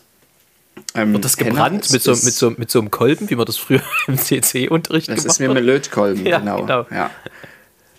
Nein, tatsächlich ist das, ähm, sind das bestimmte Blätter von einer Pflanze, die ich allerdings gerade nicht weiß, welche das ist, die da gemahlen werden. Und das ist irgendwie kompostiert. Jedenfalls ist es irgendwie, die hat es, wenn du das nass machst, die Konsistenz von flüssigem Schlamm, also sehr, sehr flüssigem Schlamm, sehr, sehr homogen. Und man kann das auch als Pulver kaufen und das dann halt aufschlemmen mit Wasser. Und das wird eben aufgetragen mit wie so einer Art Teigspritze, so sieht das dann auch aus. Und ähm, nach einer halben Stunde ist das trocken und zieht dann in die Haut ein und bleibt dort für zehn Tage. Also ist sehr natürlich, ähm, nicht schädlich für die Haut und auch nicht schädlich für die Umwelt, bis auf diese Plastetüten, die man halt dafür verwendet. Da gibt es aber bestimmt auch Dinge, die ähm, wiederverwendbar sind. Gut, haben wir das auch geklärt. Herr Stett, wir müssen, glaube ich, weitermachen, sonst äh, entufert uns das hier komplett. Wir sind nämlich schon bei einer Stunde fast. Ja, ich habe mir zwei Stunden Zeit genommen. Eine Stunde haben wir noch. Los geht's. Äh, Frage 31. Hast du, Stett, schon mal mit der U-52 DAQUI der DLBS mitfliegen dürfen? Und ich hoffe sehr, dass du verstanden hast, worum es hier gerade geht. Ich habe nämlich keinen Plan. Also die Ich U-52 hab ist alles ein Flugzeug, glaube ich, aber ansonsten, dann, sonst bin ich raus. Genau. Ähm, die U2, an- also nein. Auf die Antwort, also die Antwort auf die Frage lautet nein. Die U-52 ist ein Flugzeugmodell, ähm, was in den 30er Jahren fabriziert wurde, in den 20er und 30er Jahren. Ein Junkers-Flugzeug, Hugo Junkers, also Hugo Junkers Flugbetriebe. Und es gibt, also die, das entsprechende Flugzeug DAQI ist, äh, also dieses DAQUI ist die Registrierung von früher, ist ein Flugzeug, was 1936 gebaut wurde und der Lufthansa gehörte. Und jetzt im Nachhinein als historisches Flugzeug geführt wurde durch die Lufthansa, aber ein Unterunternehmen, nämlich die Deutsche Lufthansa Berlin Stiftung, weil das damit ein gemeinnütziges Unternehmen ist und steuerbegünstigt. Und der Zweck dieser Stiftung ist eben die, der Erhalt und das zur Schaustellen und die Aufrechterhaltung der Lufttüchtigkeit dieses historischen Flugzeuges, die DLBS. So, das zur Erklärung der Frage. Und die Antwort lautet nein. Aber warum kommt es zu der Frage? Weil ich dort mal gearbeitet habe, tatsächlich in der Deutschen Lufthansa Berlin Stiftung, und zwar in dem Bereich Technik, als Praktikant und später als Werkstudent. Und im Rahmen dieser Tätigkeit habe ich die U-52 fliegen sehen, auch mit Piloten von der U-52 zusammengearbeitet und mit Mechanikern, was sehr, sehr inspirierend war und habe tatsächlich mal so ein Engine Run-Up im Cockpit miterlebt, was äußerst bedeutsam ist. Also es ist wirklich krass. Es hat halt drei uralte Triebwerke, die immer wieder ähm, restauriert werden mit neuen Teilen. Die Flugzeuge, diese die Triebwerke sind natürlich nicht mehr uralt, weil einfach jedes Teil neu ist. Aber ähm, die Bauweise ist alt. Und das ist schon ziemlich cool, das von innen zu sehen. Kurze Erklärung zum Run-Up. Das muss man immer dann machen, wenn man äh, das Flugzeug oder am Triebwerk irgendwas repariert hat. Gut, wissen wir jetzt alle mehr. Nicht schlecht. Äh, Frage 32. Was machen Oskar Ditt, Sebastian Muxe Borleis? Sind sie der Musik treu geblieben? Äh, Oskar, soweit ich weiß, auch nur hobbymäßig. Ähm, ansonsten ist er in aller Welt unterwegs, aber tatsächlich hab ich, haben wir nicht mehr so wahnsinnig viel Kontakt. Äh, also zu Oskar noch eher als zu Muxe, von dem habe ich tatsächlich lange nichts gehört. Der ist aber, soweit ich weiß, der Musik treu geblieben und hat eine, äh, ähm, hat, äh, wie heißt denn das gleich, Kirchenmusik studiert, wenn ich mich nicht irre. Kirchenmusik studiert, das stimmt, ja, genau.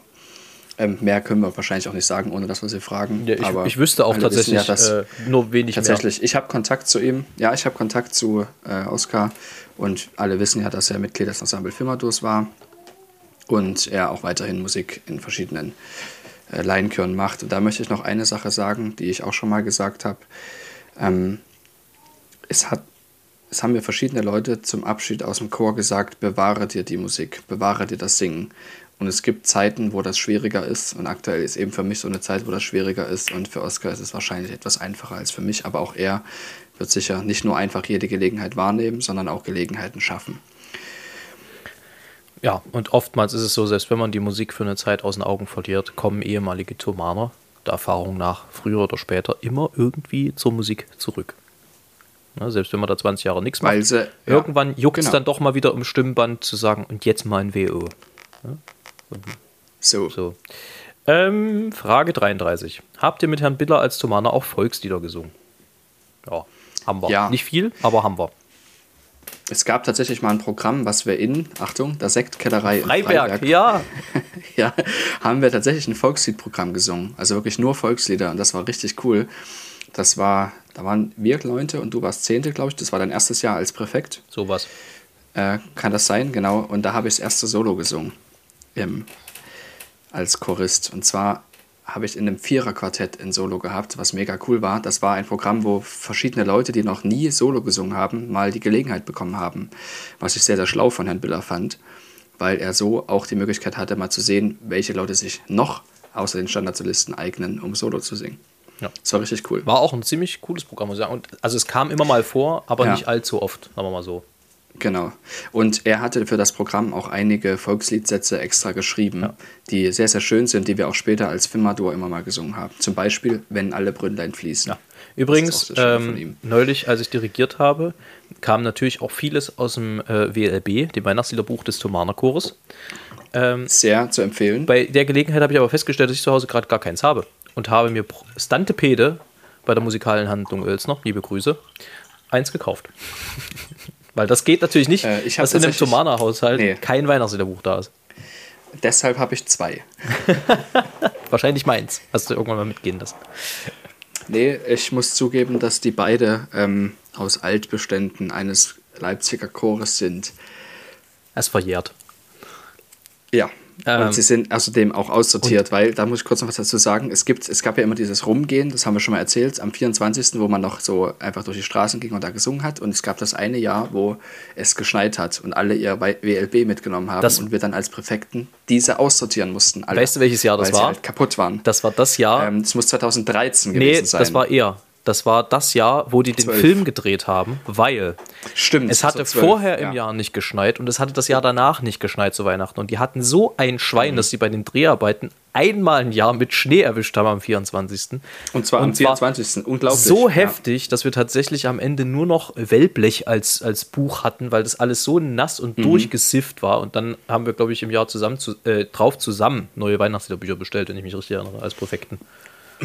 Naja, es ist immer so, zum Ende des Jahres ähm, laufen die, wie sagt man, diese Förderungssummen Ja. aus. Und da müssen wir irgendwas bestellen und da haben wir das, halt WLBs Das Schöne bestellt. war dann Genau. immer, sorry, wenn ich da dazwischen gehe, das Schöne war dann immer, wenn die, ähm, sagen wir mal, die Zuständige für die Bibliotheken des Thomaner Chores dann völlig panisch in die Präfektur kam und sagte, braucht ihr noch Noten? Wir haben noch zu viel Geld übrig.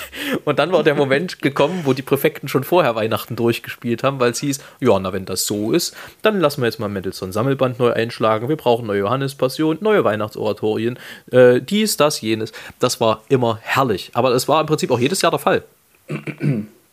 Das Ding ist, das muss man kurz erklären, ähm, die brauchten wir tatsächlich, weil man braucht die als Ersatz, weil die ratzfatz kaputt gehen irgendwann. Oder Haltemappen brauchten wir immer mal, weil einfach, wenn die zwei, dreimal pro Woche verwendet werden, dann geht es halt schnell.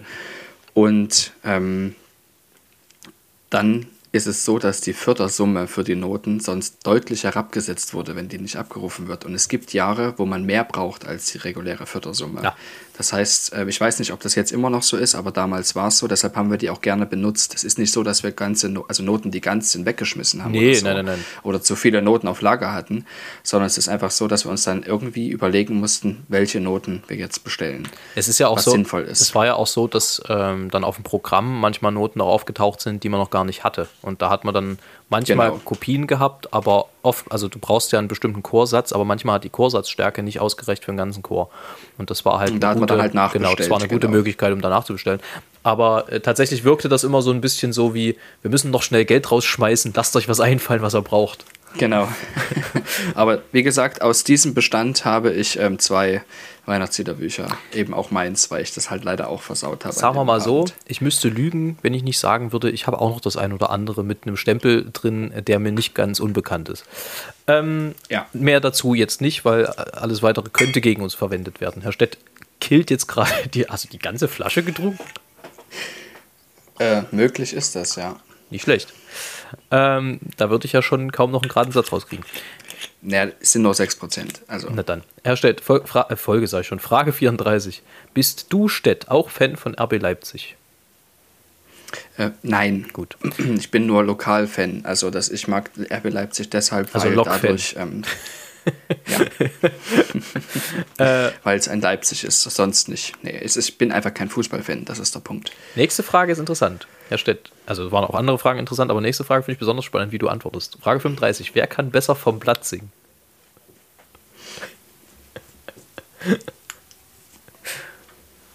Das, Das, das kann man nicht entscheiden. Also Doch. ich denke aus Erfahrung du. Das- ich denke aus Erfahrung du, weil du einfach mehr singst. Aber ich denke, wir können beide sehr gut Platz ich, singen. ich würde es wie folgt. Ich würde immer, also ich würde es immer so beantworten. Zu Kurzzeiten auf jeden Fall, Herr Stett. Auf jeden Fall. Ich denke, dadurch, dass ich das halt täglich mache mittlerweile, würde ich mittlerweile denken, dass ich besser Platz singe. Aber ich denke auch. Ja. wir können ja mal ein Sing-Off machen. Hier, äh, Podcast live. Eigentlich eine gute Ja. Idee. Ja. Kriegt jeder Noten, die er nicht kennt?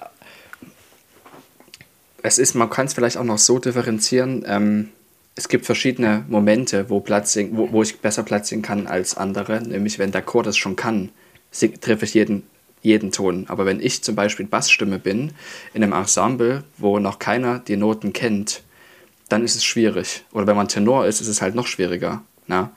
Als Bassstimme hast du sehr viel Grundton mit Weil dabei. als Tenor um einen rum kaum Und- jemand seine Stimme kennt. Und auch nicht Platz Es singen ist kann. tatsächlich so, wenn ich alleine irgendeine Bachstimme singen müsste, das würde katastrophal enden. Aber wenn ich ein Orchester dazu habe, wenn ich noch einen Chor dazu habe, ähm, dann ist es einfacher, die Noten zu finden. Also im Ensemble, also kurz gesagt, im Ensemble Platz zu singen, ist so viel einfacher als äh, alleine. Als ein Solo-Platz zu singen zum Beispiel. Das ist sehr, sehr, sehr, sehr schwer. Aber eine Chorstimme oder eine Ensemblestimme Platz zu singen ist deutlich leichter. Und wenn es auch noch ein Metier ist, was man kennt, Bach zum Beispiel für uns. Das stimmt. Wenn ich Ähm, jetzt Mendels, Mendelssohn fällt mir schwerer zum Beispiel. Frage 36. Habt ihr Phobien? Ich nicht, aber dafür einen an der Klatsche. Äh, würde ich so unterschreiben. Ja. Ähm, Frage 37. Kennt jemand einen Kruzianer näher? Ja, mehrere tatsächlich. Ja, Sind auch einige. Also es, sogar die Ja. sind manchmal ganz anständige Menschen. ja, doch, einige. Also ich, mit vielen habe ich auch schon musiziert und bin auch freundschaftlich verbunden. Äh, und immer wieder gerne natürlich. Frage 38. Sind die Personen, die ihr im Podcast seid, verschieden von denen, die ihr in der Realität seid? Ich würde sagen, nee. Das müsste eigentlich, Also es ist- das müsste eigentlich jeder für den anderen be- beantworten. Äh, ich finde, nee, also das unterscheidet sich nicht. Also du bist natürlich deutlich freundlicher als normal. Ich beleidige dich auch nicht so oft. Äh, nein, Ja, also nee, öfter. ich würde denken, es ist schon so, dass man natürlich drüber nachdenkt, dass das, was man hier sagt, ja öffentlich vielleicht unter Umständen gehört wird. Und es sind ja Zeiten, ähm, wo man zumindest Dinge mit Bedacht sagt. Lass es, mich so, lass es mich so formulieren. Also man kann jetzt nicht ungefiltert alles in die Welt posaunen und dann darauf hoffen, dass die Menschen es so verstehen, wie man es meint. Das bedeutet, ich denke schon unter Umständen einmal mehr drüber nach, ob ich bestimmte Witze oder bestimmte Dinge mache. Das ist dann immer die Sache, man kann alles sagen. Die Frage ist, ob man immer alles sagen muss.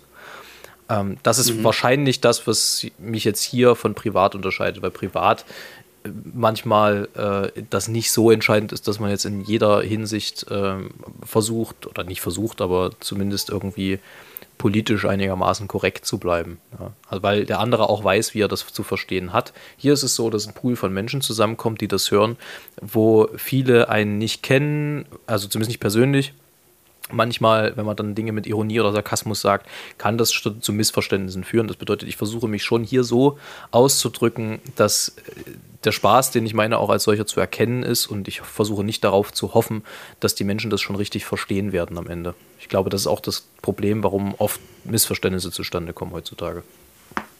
Ja, das ist der Punkt, da möchte ich anschließen. Es ist auch so, dass ich mich natürlich in, es ist für mich, was wir hier tun, ist privat, ne? Also dass ich mich aber trotzdem abseits vom Podcast auch so verhalte, wie du gerade gesagt hast. Egal wem ich gegenüber trete, ich passe mich dieser Person an, so wie ich das auch von der Person gegenüber erwarte. Ich rede natürlich mit meinen Eltern anders als mit meiner Frau oder mit meinem Kind oder mit ähm, Leuten aus dem Chor oder wenn ich als Vorstandsvorsitzender vor den Chor trete, äh, bin ich natürlich ein anderer, als wenn ich ähm, als Chorist in diesem Chor sitze oder am Klavier sitze. Ja, ich bin immer noch dieselbe Person, Julius Stett-Sattler, ist ganz klar, aber ich habe verschiedene Aspekte meiner Person. Und hier in dem Podcast packe ich halt die aus, diese Person, die du vorher beschrieben hast. Wo man bedacht ist, ähm, weil sehr ein großer Personenkreis uns zuhört, sehr viele verschiedene individuelle Charaktere und man versucht niemanden zu treffen. Das ist auch ganz wichtig, dass das so ist und man sollte das immer, wenn man öffentlich spricht, so formulieren. Polemisieren ist gut, aber man darf niemanden persönlich äh, kränken oder ähm, ja, man sollte versuchen, nicht missverstanden ich, zu werden. Ich finde, das ist halt immer eine Frage des Respekts. Ne? Also wenn ich jemanden, äh, genau. wenn ich jemandem das Gefühl gebe, er ist respektiert oder er, er, hat meinen Respekt, dann kann man mit den Leuten, mit den Leuten auch Spaß machen. Ja? Ähm, wenn es darum geht, jemanden anders runterzudrücken, damit ich mich selber daran aufgeile, wie es auch oft manch, auch manchmal passiert, zum, bei uns jetzt nicht so, aber bei anderen, ähm, dann äh, wird es mitunter schwierig, weil natürlich verstehen das dann Leute falsch oder fühlen sich persönlich angegriffen. Ich glaube, die Gefahr ist bei uns jetzt nicht so hoch. Ähm, aber es ist schon so, dass wir natürlich versuchen, trotz, also obwohl wir authentisch sind, das sei gesagt, äh, versuche ich jetzt schon, auch wenn, selbst wenn ich jetzt mal einen Scheißtag hatte, ähm, hier nicht in einer Tour vom Leder zu ziehen. Weil äh, das ist ja auch nicht der ja. Sinn der Sache. Ja, also auch wenn ich mit Stett jetzt so telefonieren würde, würde ich ihm jetzt nicht versuchen, 90 Minuten mein Leid zu klagen. Auch wenn, er, auch wenn ich ihn Was gut genug kenne, genau, wäre. auch wenn ich ihn gut genug kenne, genau. als dass er sagt, dass das in Ordnung ist. Aber äh, das ist, also ich finde, das hat halt auch was mit Respekt zu tun, weil er ist nicht mein psychologischer Abfalleimer. Das nicht, aber es ist natürlich trotzdem so, dass man spezielle Personen hat, wo man das machen kann. Klar, aber auch hier geht es darum, äh, zu wissen, dass man alles sagen kann. Wo ist die Grenze? Aber auch ja, da muss man ja. nicht alles sagen, ja. Das ist, glaube ich, ich glaube, das ist nachvollziehbar, was wir gesagt haben. Ja, ich weiß gar nicht, was ich, was ich sagen soll. Ich bin völlig fertig mit der Welt. Wir hatten hier gerade, sagen wir mal, technisch ein paar Schwierigkeiten und ähm, es könnte sein, dass ich gerade temporär die ersten 38 Fragen bei mir gelöscht habe und ich einen kleinen Herzkasper bekommen habe, weil bei Herr Stett festgestellt hat, er kann nur 2000 Takte aufnehmen, was also ungefähr gerade vorbei war. Ähm, ja, und äh, äh, ja, und wir wollten das tracken und neu aufnehmen und ich habe statt einen Cut zu setzen, also sprich Command T zu drücken, Command Z gedrückt. Und das steht für Löschen bei Apple. Und dann habe ich es äh, nicht zurückgeholt bekommen, zunächst. Und vielleicht kann Herr Stett das ja aus seiner Sicht, wie er mich gerade wahrgenommen hat, nochmal sagen, aber ich stand kurz vorm Herzkasper. Das kann ich, also, shish. Also man kann das schlecht beschreiben, weil die Blicke von ihm waren ah, äh, äh, äh, ah, äh, ah, naja, äh. So in etwa waren die Blicke auszudeuten. Weil ich so ein zutiefst freundlicher Mensch bin, hat der Stett die ganze Zeit gedacht, ich verarsche ihn. Aber tatsächlich war es eher der Unglauben über das, was hier gerade passiert ist, die pure Fassungslosigkeit. Und es ist, also es wäre nun extrem bitter gewesen, wenn in der, ausgerechnet in der hundertsten Folge, die ja mit Abstand die längste Distanz- und Gloria-Folge wird, die es je gegeben hat, wenn man das hätte nochmal von vorne anfangen müssen. Das wäre wirklich nicht cool gewesen.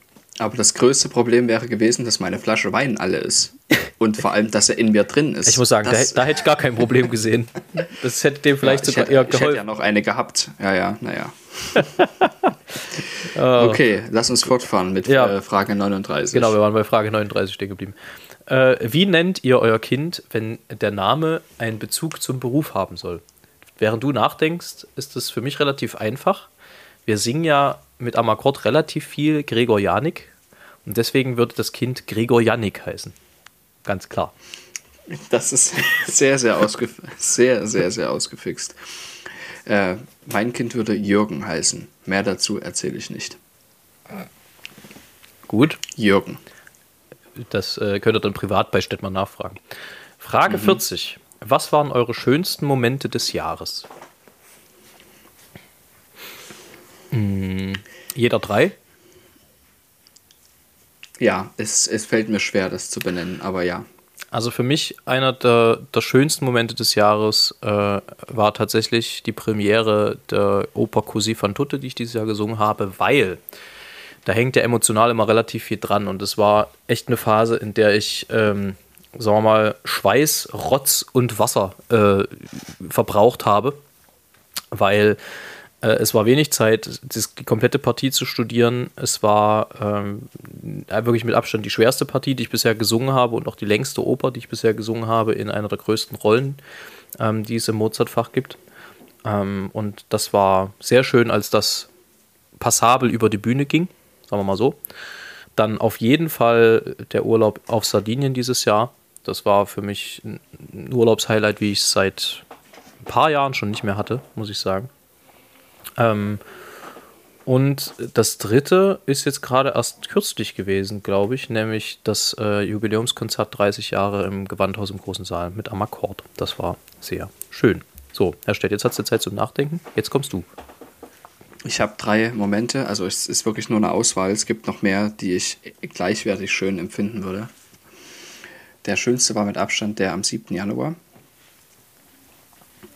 ähm, wo unser Kind geboren ist. Und das, zu äh, Bethlehem. Zu Bethlehem, genau. Im jüdischen Lande. Zur, äh, in der Stadt David. Zur Zeit des Königes Herodes. Ja. Übrigens, was, Entschuldige, es ist, ist, ein bisschen doof, dass ich das jetzt diesen relativ emotionalen Moment unterbreche. Ist völlig in Ordnung. Aber weißt du, was immer hinten runterfällt? Das in der Weihnachtsgeschichte auch vorkommt zu der Zeit, da Quirinius Statthalter in Syrien war. In Syrien war, genau. Das weiß kaum einer. War aber mal, glaube ich, eine Frage ja. bei Wer wird Millionär? Wer war zu Jesu Geburt Statthalter in Syrien? Und was haben die meisten geantwortet? Herodes. Das ist falsch. Ja, das ist aber falsch, genau. Ähm, das jedenfalls äh, war sehr bewegend, offensichtlich. Äh, wie gesagt, was folgt, ist nur eine Auswahl. Äh, am 1.4. die Trauerfeier für Johannes ist paradoxerweise einer der schönsten Momente des Jahres gewesen. Ähm, das zu erläutern, habe ich schon mal gemacht in einer der zahlreichen Distanz- und Gloria-Folgen, warum das ein sehr schöner Moment gewesen ist. Deshalb möchte ich das jetzt nicht noch einmal tun, weil es jetzt sehr weit führen würde. Und dann auch relativ kürzlich am 5. Oktober der äh, lange Soloflug nach Leipzig-Halle war für mich auch ein äußerst bewegender Moment. Einfach zu sehen, okay, du kannst jetzt alleine fliegen, ein Flugzeug von Rostock navigieren bis Leipzig-Halle und zurück. Alleine. Ohne Hilfe. Und das ist schon sehr bewegend für mich gewesen, weil das eines meiner größten Ziele war, das zu können. Alles sehr nachvollziehbar. Ähm, Herr Stett, hier braucht jemand mit Frage 41 nochmal den Namen von deinem Buchautor. Alle? Nee, äh, ich glaube vom letzten Buch jetzt hier, äh, Geschichten aus dem Henkelkorb, oder wie das heißt. Äh, Karl Sattler. Das ist mein Opa. Das ist kein öffentliches Buch, aber wenn es dazu Rückfragen gibt oder man dazu äh, mal ein Exemplar haben möchte oder zumindest den Inhalt dieser Werke, gerne einfach auf mich zukommen, dann kann ich da Abhilfe verschaffen. Es ist jedenfalls nicht öffentlich zu erwerben. Und das Buch davor, äh, kleinen Moment bitte. Das ist öffentlich zu erwerben. Äh, von Wolfgang Börner, Gemischte Fauna, tierische Balladen im Lüchertz Verlag, also L-Y-C-H, Lüchertz mit TZ Verlag. Äh, ISBN 978-3-942929-34-9. Gut, haben wir das auch. Äh, Frage 42, wichtige Frage. Die wichtigste aller Fragen. Passt auch. Unser Lieblingsessen, was man in 30 Minuten frisch zubereiten kann.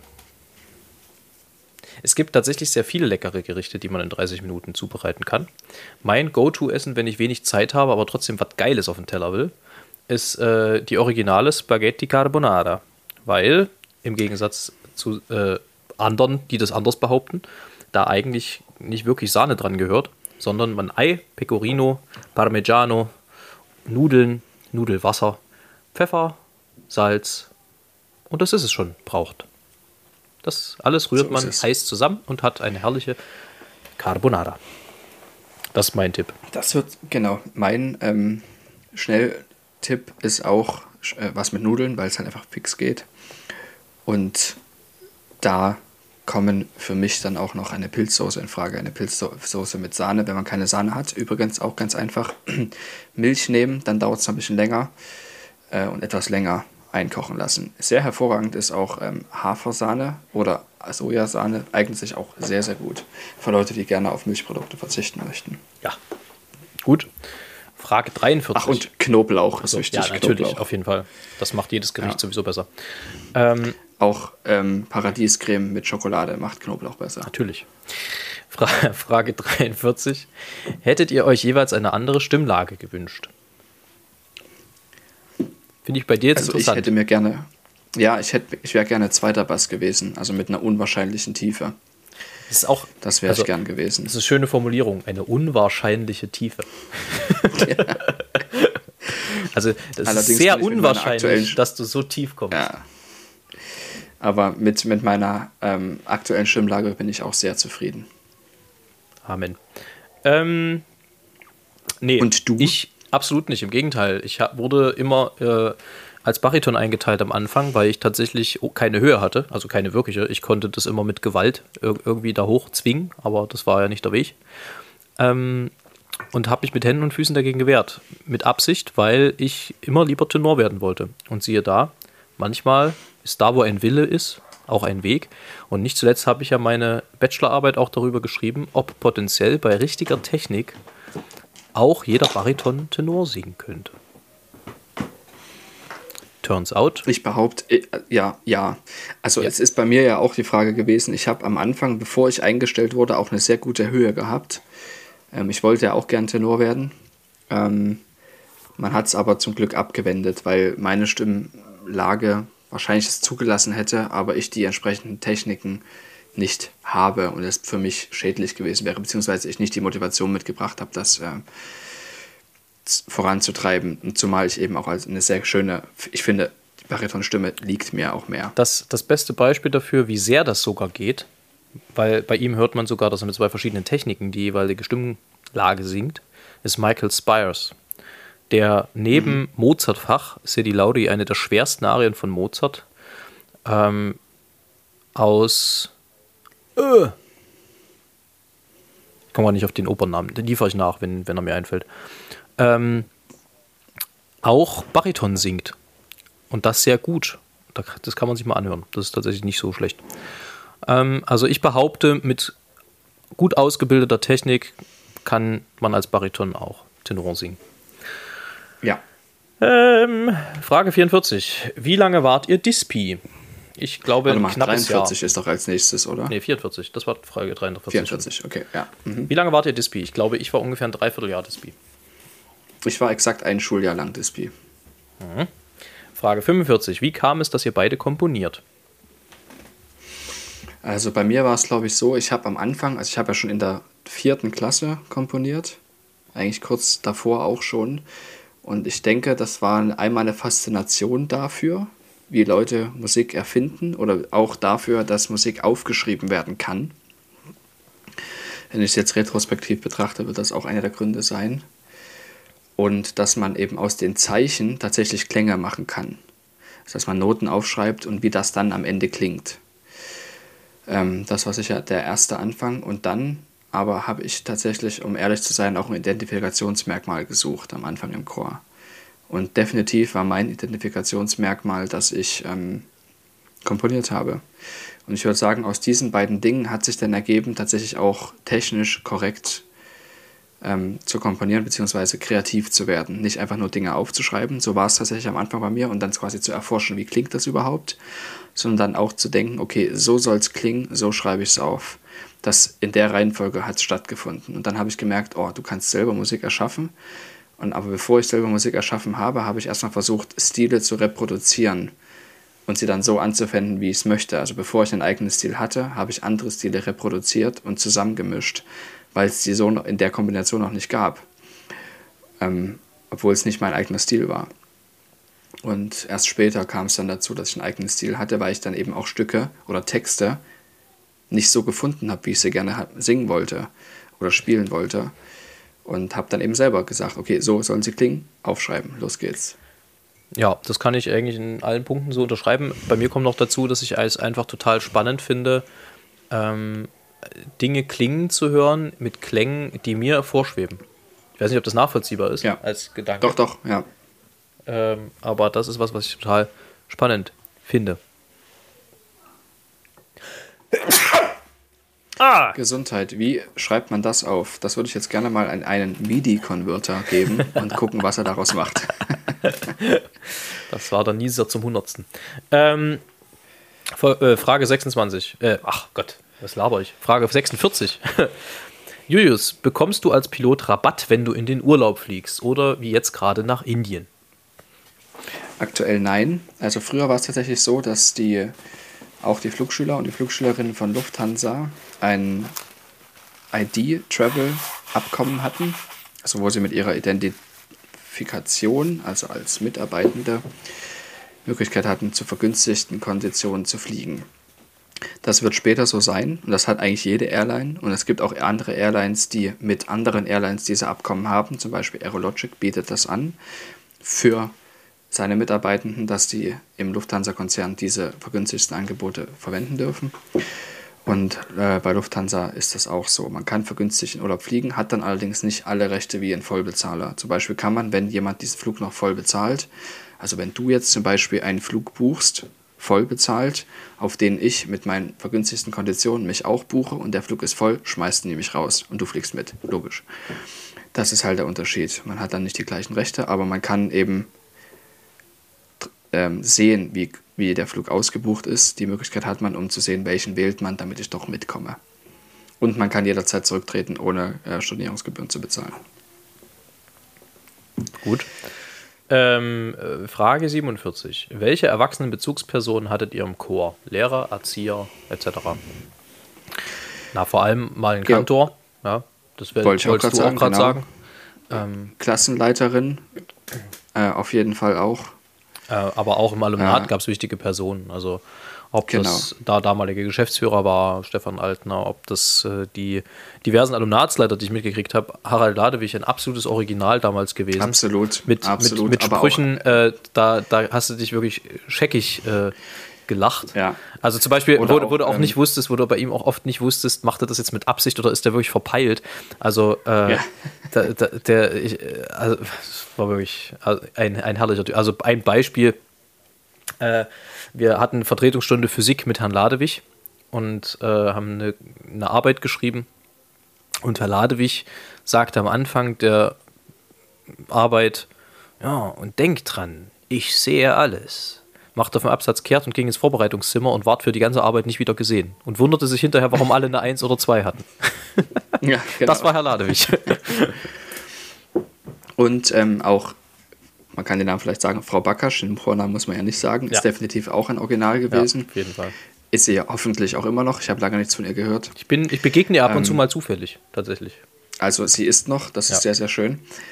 Und äh, dann würde ich auch noch sagen, es gibt auch einzelne Thomaser, die Vorbilder sind. Insbesondere die in meiner 11. und 12. Klasse kann ich zwei Personen nennen, die auch im öffentlich ähm, musikwirksam unterwegs sind. Das sind einmal Philipp Goldmann und äh, Johannes Köhler. Das sind beide Dirigenten und Sänger. Ähm, Philipp Goldmann war erster Präfekt, als ich vierte Klasse war. Deshalb war er einer meiner Vorbilder. Und äh, Johannes Köhler war mein erster Mentor und hat mir, was den Chor betrifft, sehr viel beigebracht, hat mir in vielen Situationen ausgeholfen, wofür ich immer dankbar sein werde ähm, und an die ich mich auch immer noch erinnere. Gut. Frage 48. Wann wart ihr das letzte Mal so richtig berührt? Das kann ich sehr genau sagen. Ähm, in Rostock war das noch, kurz vor Schluss habe ich eine kurze, ganz kurze Sprachnachricht erhalten von einer sehr guten Freundin aus dem Chor. Einfach nur als ähm, Impression einer Probe. Mit dem Kollegium Tomanum. Und diese Nachricht war 20 Sekunden lang und 15 Sekunden davon waren Musik. Und es wurde der Anfang von Weihnacht von Mauersberger. Erhard Mauersberger. War zu hören, genau, war zu hören. Und das hat mich sehr bewegt, wirklich unglaublich. Und es ist ähm, interessant, wie 15 Minuten, äh, 15 Sekunden Musik so viel auslösen können. Was für eine Kraft da dahinter steckt. Das ist bei mir tatsächlich ähnlich. Ähm, bei mir war es also so richtig angefasst und da musste ich auch aufpassen, ähm, dass man nicht anfängt, äh, zu heulen auf der Bühne. Das ist mir tatsächlich passiert in dem Moment. Also ich war alleine in meinem Bett, aber trotzdem ist das passiert und das ist unglaublich. Also was, was mhm. das bewegen kann. Das war bei mir tatsächlich im Gala-Konzert mit Amakord, ähm, als wir mit Stila Lukacu, mit dem Duo, was ich ja neulich auch empfohlen habe mit ihrem neuen Song Blauer Flamingo, ähm, als wir mit denen zusammen Put Vaini gemacht haben, weil das ich weiß nicht warum, aber dieses Stück an sich ist schon krass. Das hat einen unglaublichen Inhalt. Ja, es ist ja eine, eine heimliche Nationalhymne gewesen, auch in Zeiten der Besetzung Lettlands. Ähm, es ist inhaltlich auch so krass, weil ähm, der es sozusagen den Vorwurf an den jungen Mann gibt, dem eine Frau versprochen wird, er könne sie nicht heiraten, weil er würde fremde Pferde reiten und permanent besoffen sein. Und der sagt, nee, dann segel ich jetzt halt selber nach Kursemer und hole sie mir, die mir versprochen ward. Also es ist auch inhaltlich irgendwie schon, schon recht bedeutungsschwanger. Ähm, und dann in diesem, in diesem Setting von Laura Jekab, so eine für uns A Cappella, ist das schon immer irgendwie immer, hat das eine Kraft, lass mich so formulieren. Äh, aber das mit Klavier und Saxophon, das war nochmal ein ganz anderes Level. Das war so, so berührend, dass ich im Konzert wirklich aufpassen musste, dass es mich nicht komplett zerreißt. Es war zum Glück eines der letzten, wenn nicht sogar, glaube ich, das letzte Stück. Nee, es war nicht das letzte, es war das vorletzte. So, Herr Stett, wir nähern uns dem Ende. Frage 49. Was ist über die Jahre das Coolste, was ihr euren Beruf betreffend bekommen habt? Bekommen? Also im Sinne ja. von einer Erfahrung oder nee, ge materiell? Geschenkt, glaube ich. Also ich glaube, es meint materiell.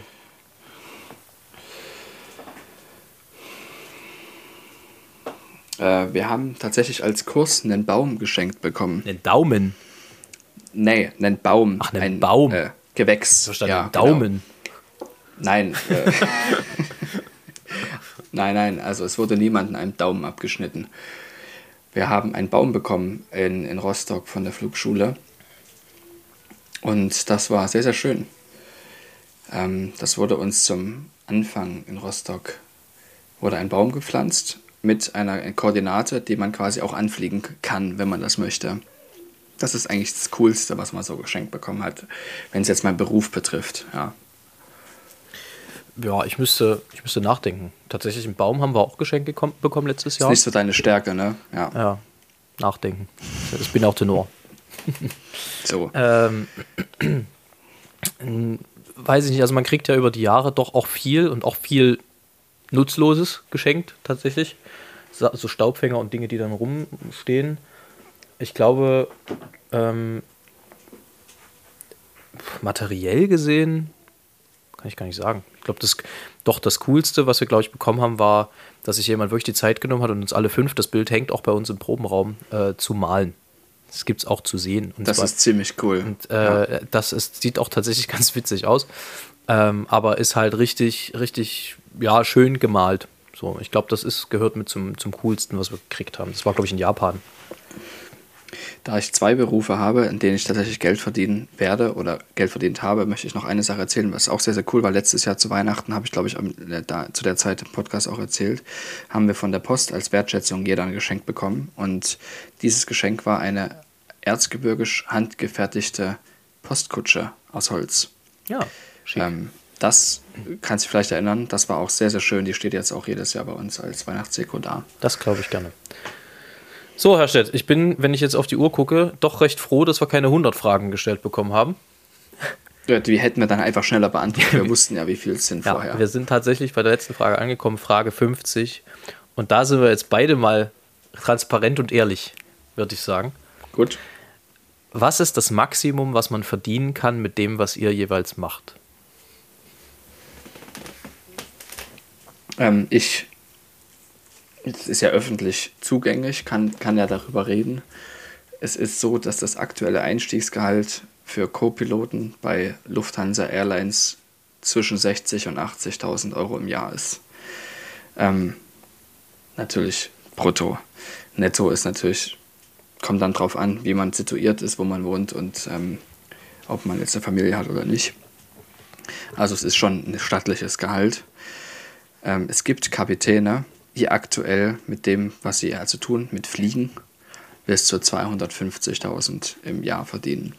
Das ist was, was ich nie erreichen werde, weil die Löhne natürlich sinken in ähm, der Fliegerei. Die Diskussion, ob das gerechtfertigt ist oder nicht, ist lang. Und ich bin auch noch nicht hundertprozentig dazu positioniert. Und das würde einen Podcast über ein ganzes Jahr füllen, weil es da sehr viele Meinungen dazu gibt, die alle gehört werden müssen und auch sinnvoll sind.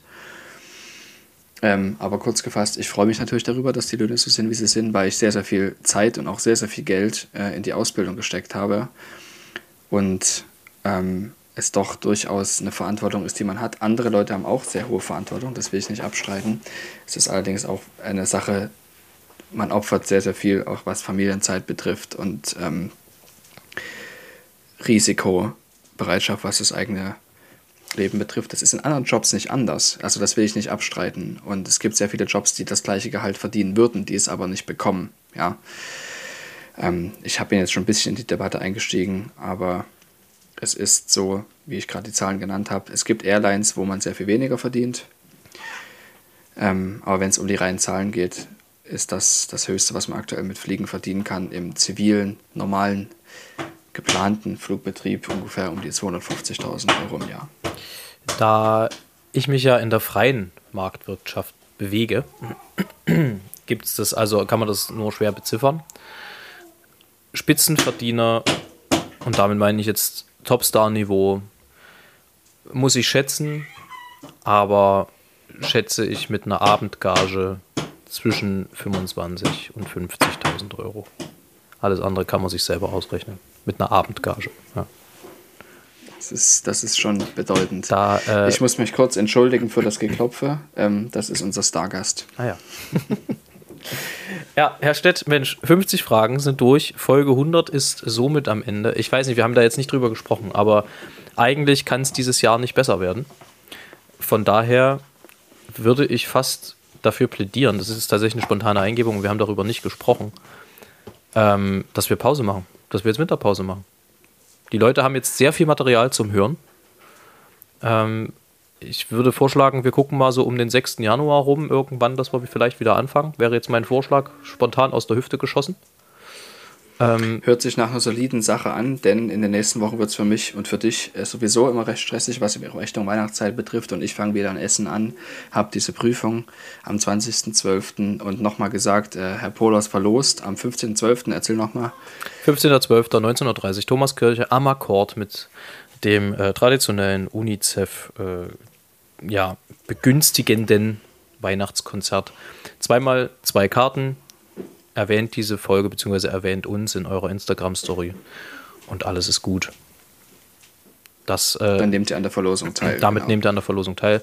Wir werden diejenigen informieren. Ich wollte das eigentlich erziehen lassen in der nächsten Folge, aber irgendwie muss ich sagen, habe ich gerade jetzt so gar keinen Redebedarf mehr. Ich habe irgendwie das Gefühl, es ist für dieses Jahr alles gesagt. Es sind wahnsinnig viele Fragen beantwortet worden. Vielen, vielen Dank, dass ihr uns die Treue haltet. Ähm, äh, es macht wahnsinnig viel Spaß. Wir, ähm, ja, es ist schwer zu sagen, auch gerade wenn man die Zahlen sieht. Es ist ja doch immer relativ schwierig, also zu bemessen, wie sehr das gewertschätzt wird, was wir machen, aber es ist dann doch schön zu sehen, äh, wie eifrig ihr hört. Es ist immer wieder schön, wenn ihr uns bei Instagram schreibt äh, oder bei, auf anderen Wegen. Wenn ihr teilnehmt, wenn ihr dafür sorgt, dass äh, die Distanz und Gloria Familie eine ganz lebhafte und aktive ist. Das macht uns ganz viel Spaß, also mir zumindest, ich denke, ich spreche dafür anstatt mit. Er nickt eifrig. ähm, wir haben euch lieb. Kommt gut ins neue Jahr. Frohe Weihnachten, wenn es dann soweit ist von meiner Seite. Ähm, seid lieb miteinander. Verbringt die Tage so, wie ihr sie verbringen wollt. Und bevor es jetzt noch äh, besinnlicher wird, dass es abdriftet ins Schmierige, übergebe ich jetzt Herrn Stett, der sicherlich irgendwas noch zu sagen hat. Definitiv. In dem Sinne möchte ich auch noch kurz sagen, am 7. und am 8. Januar 2023 kann man das Kollegium Themanum erleben. Am 7. Januar um 17 Uhr in der Michaeliskirche in Leipzig im Rahmen eines Gastgeberkonzertes, wo wir gemeinsam mit Herrn Reimann von der Rechts Rechtsanwaltskanzlei ähm, zur baulichen Erhaltung der Michaeliskirche singen und am 8. das traditionelle nachweihnachtliche Konzert in der Kirche in Panitsch um 15 Uhr veranstalten werden. Herzliche Einladung. So, jetzt kommt es noch zur, zum literarischen Erguss, Geschichten aus dem Henkelkorb, wie gesagt von Karl Sattler. Diesmal möchte ich noch kurz sagen, wie es genau dazu kam, denn als nächstes ist die Nummer 5 vom Lügenapfel dran. Und da möchte ich kurz da, das vorlesen, was am Anfang als Widmung in diesem Buch bei mir steht. Ähm, ist etwa genauso lang wie das Gedicht, aber die Zeit nehmen wir uns heute mal. Leipzig am 14. März 2007. Lieber Julius, diesmal schreibe ich dir einen ziemlich dicken Brief mit 20 verschiedenen Gedichten, die alle erfunden sind, die aber so oder so ähnlich wirklich vorgekommen sind oder vorgekommen sein könnten. Dazu muss man sagen, dass mir mein Opa früher einmal pro Woche einen Brief ins Alumnat geschickt hat. Sehr wohl 200 Meter Luftlinie von seinem eigenen Zuhause. Das Büchlein mit den Henkelkorb-Gedichten ist nun endlich fertig. Du sollst als erster eins bekommen, denn mit dem Apfelfest in deiner Klasse, für das du ein Gedicht haben wolltest, hat alles angefangen. Das ist nun schon drei Jahre her. 2007. In dieser Zeit hat sich der Lügenapfel mehrfach verändert. Zuerst hat ein Junge gemerkt, dass der Apfel lügt, später war es ein Esel, ein gescheites und schönes Tier, so wie ihn Frau Wassermann gemalt hat. Das ist, wie ich schon mal gesagt habe, diejenige, die das alles hier ähm, illustriert hat. Auch die anderen Geschichten sind von ihr illustriert. Die kamen nach und nach dazu. Es hat mich besonders gefreut, dass du versucht hast, welche davon zu vertonen, um auch nochmal auf Frage 40 ähm, Bezug zu nehmen. Zum Beispiel das Gedicht von der Erde, das am Ende des Buches ist. Fast bei allen Geschichten gab es bis zuletzt kleine Veränderungen, die sie hoffentlich auch besser und witziger gemacht haben. Man sieht, ein Korb kann in vielen Lebenslagen nützlich sein.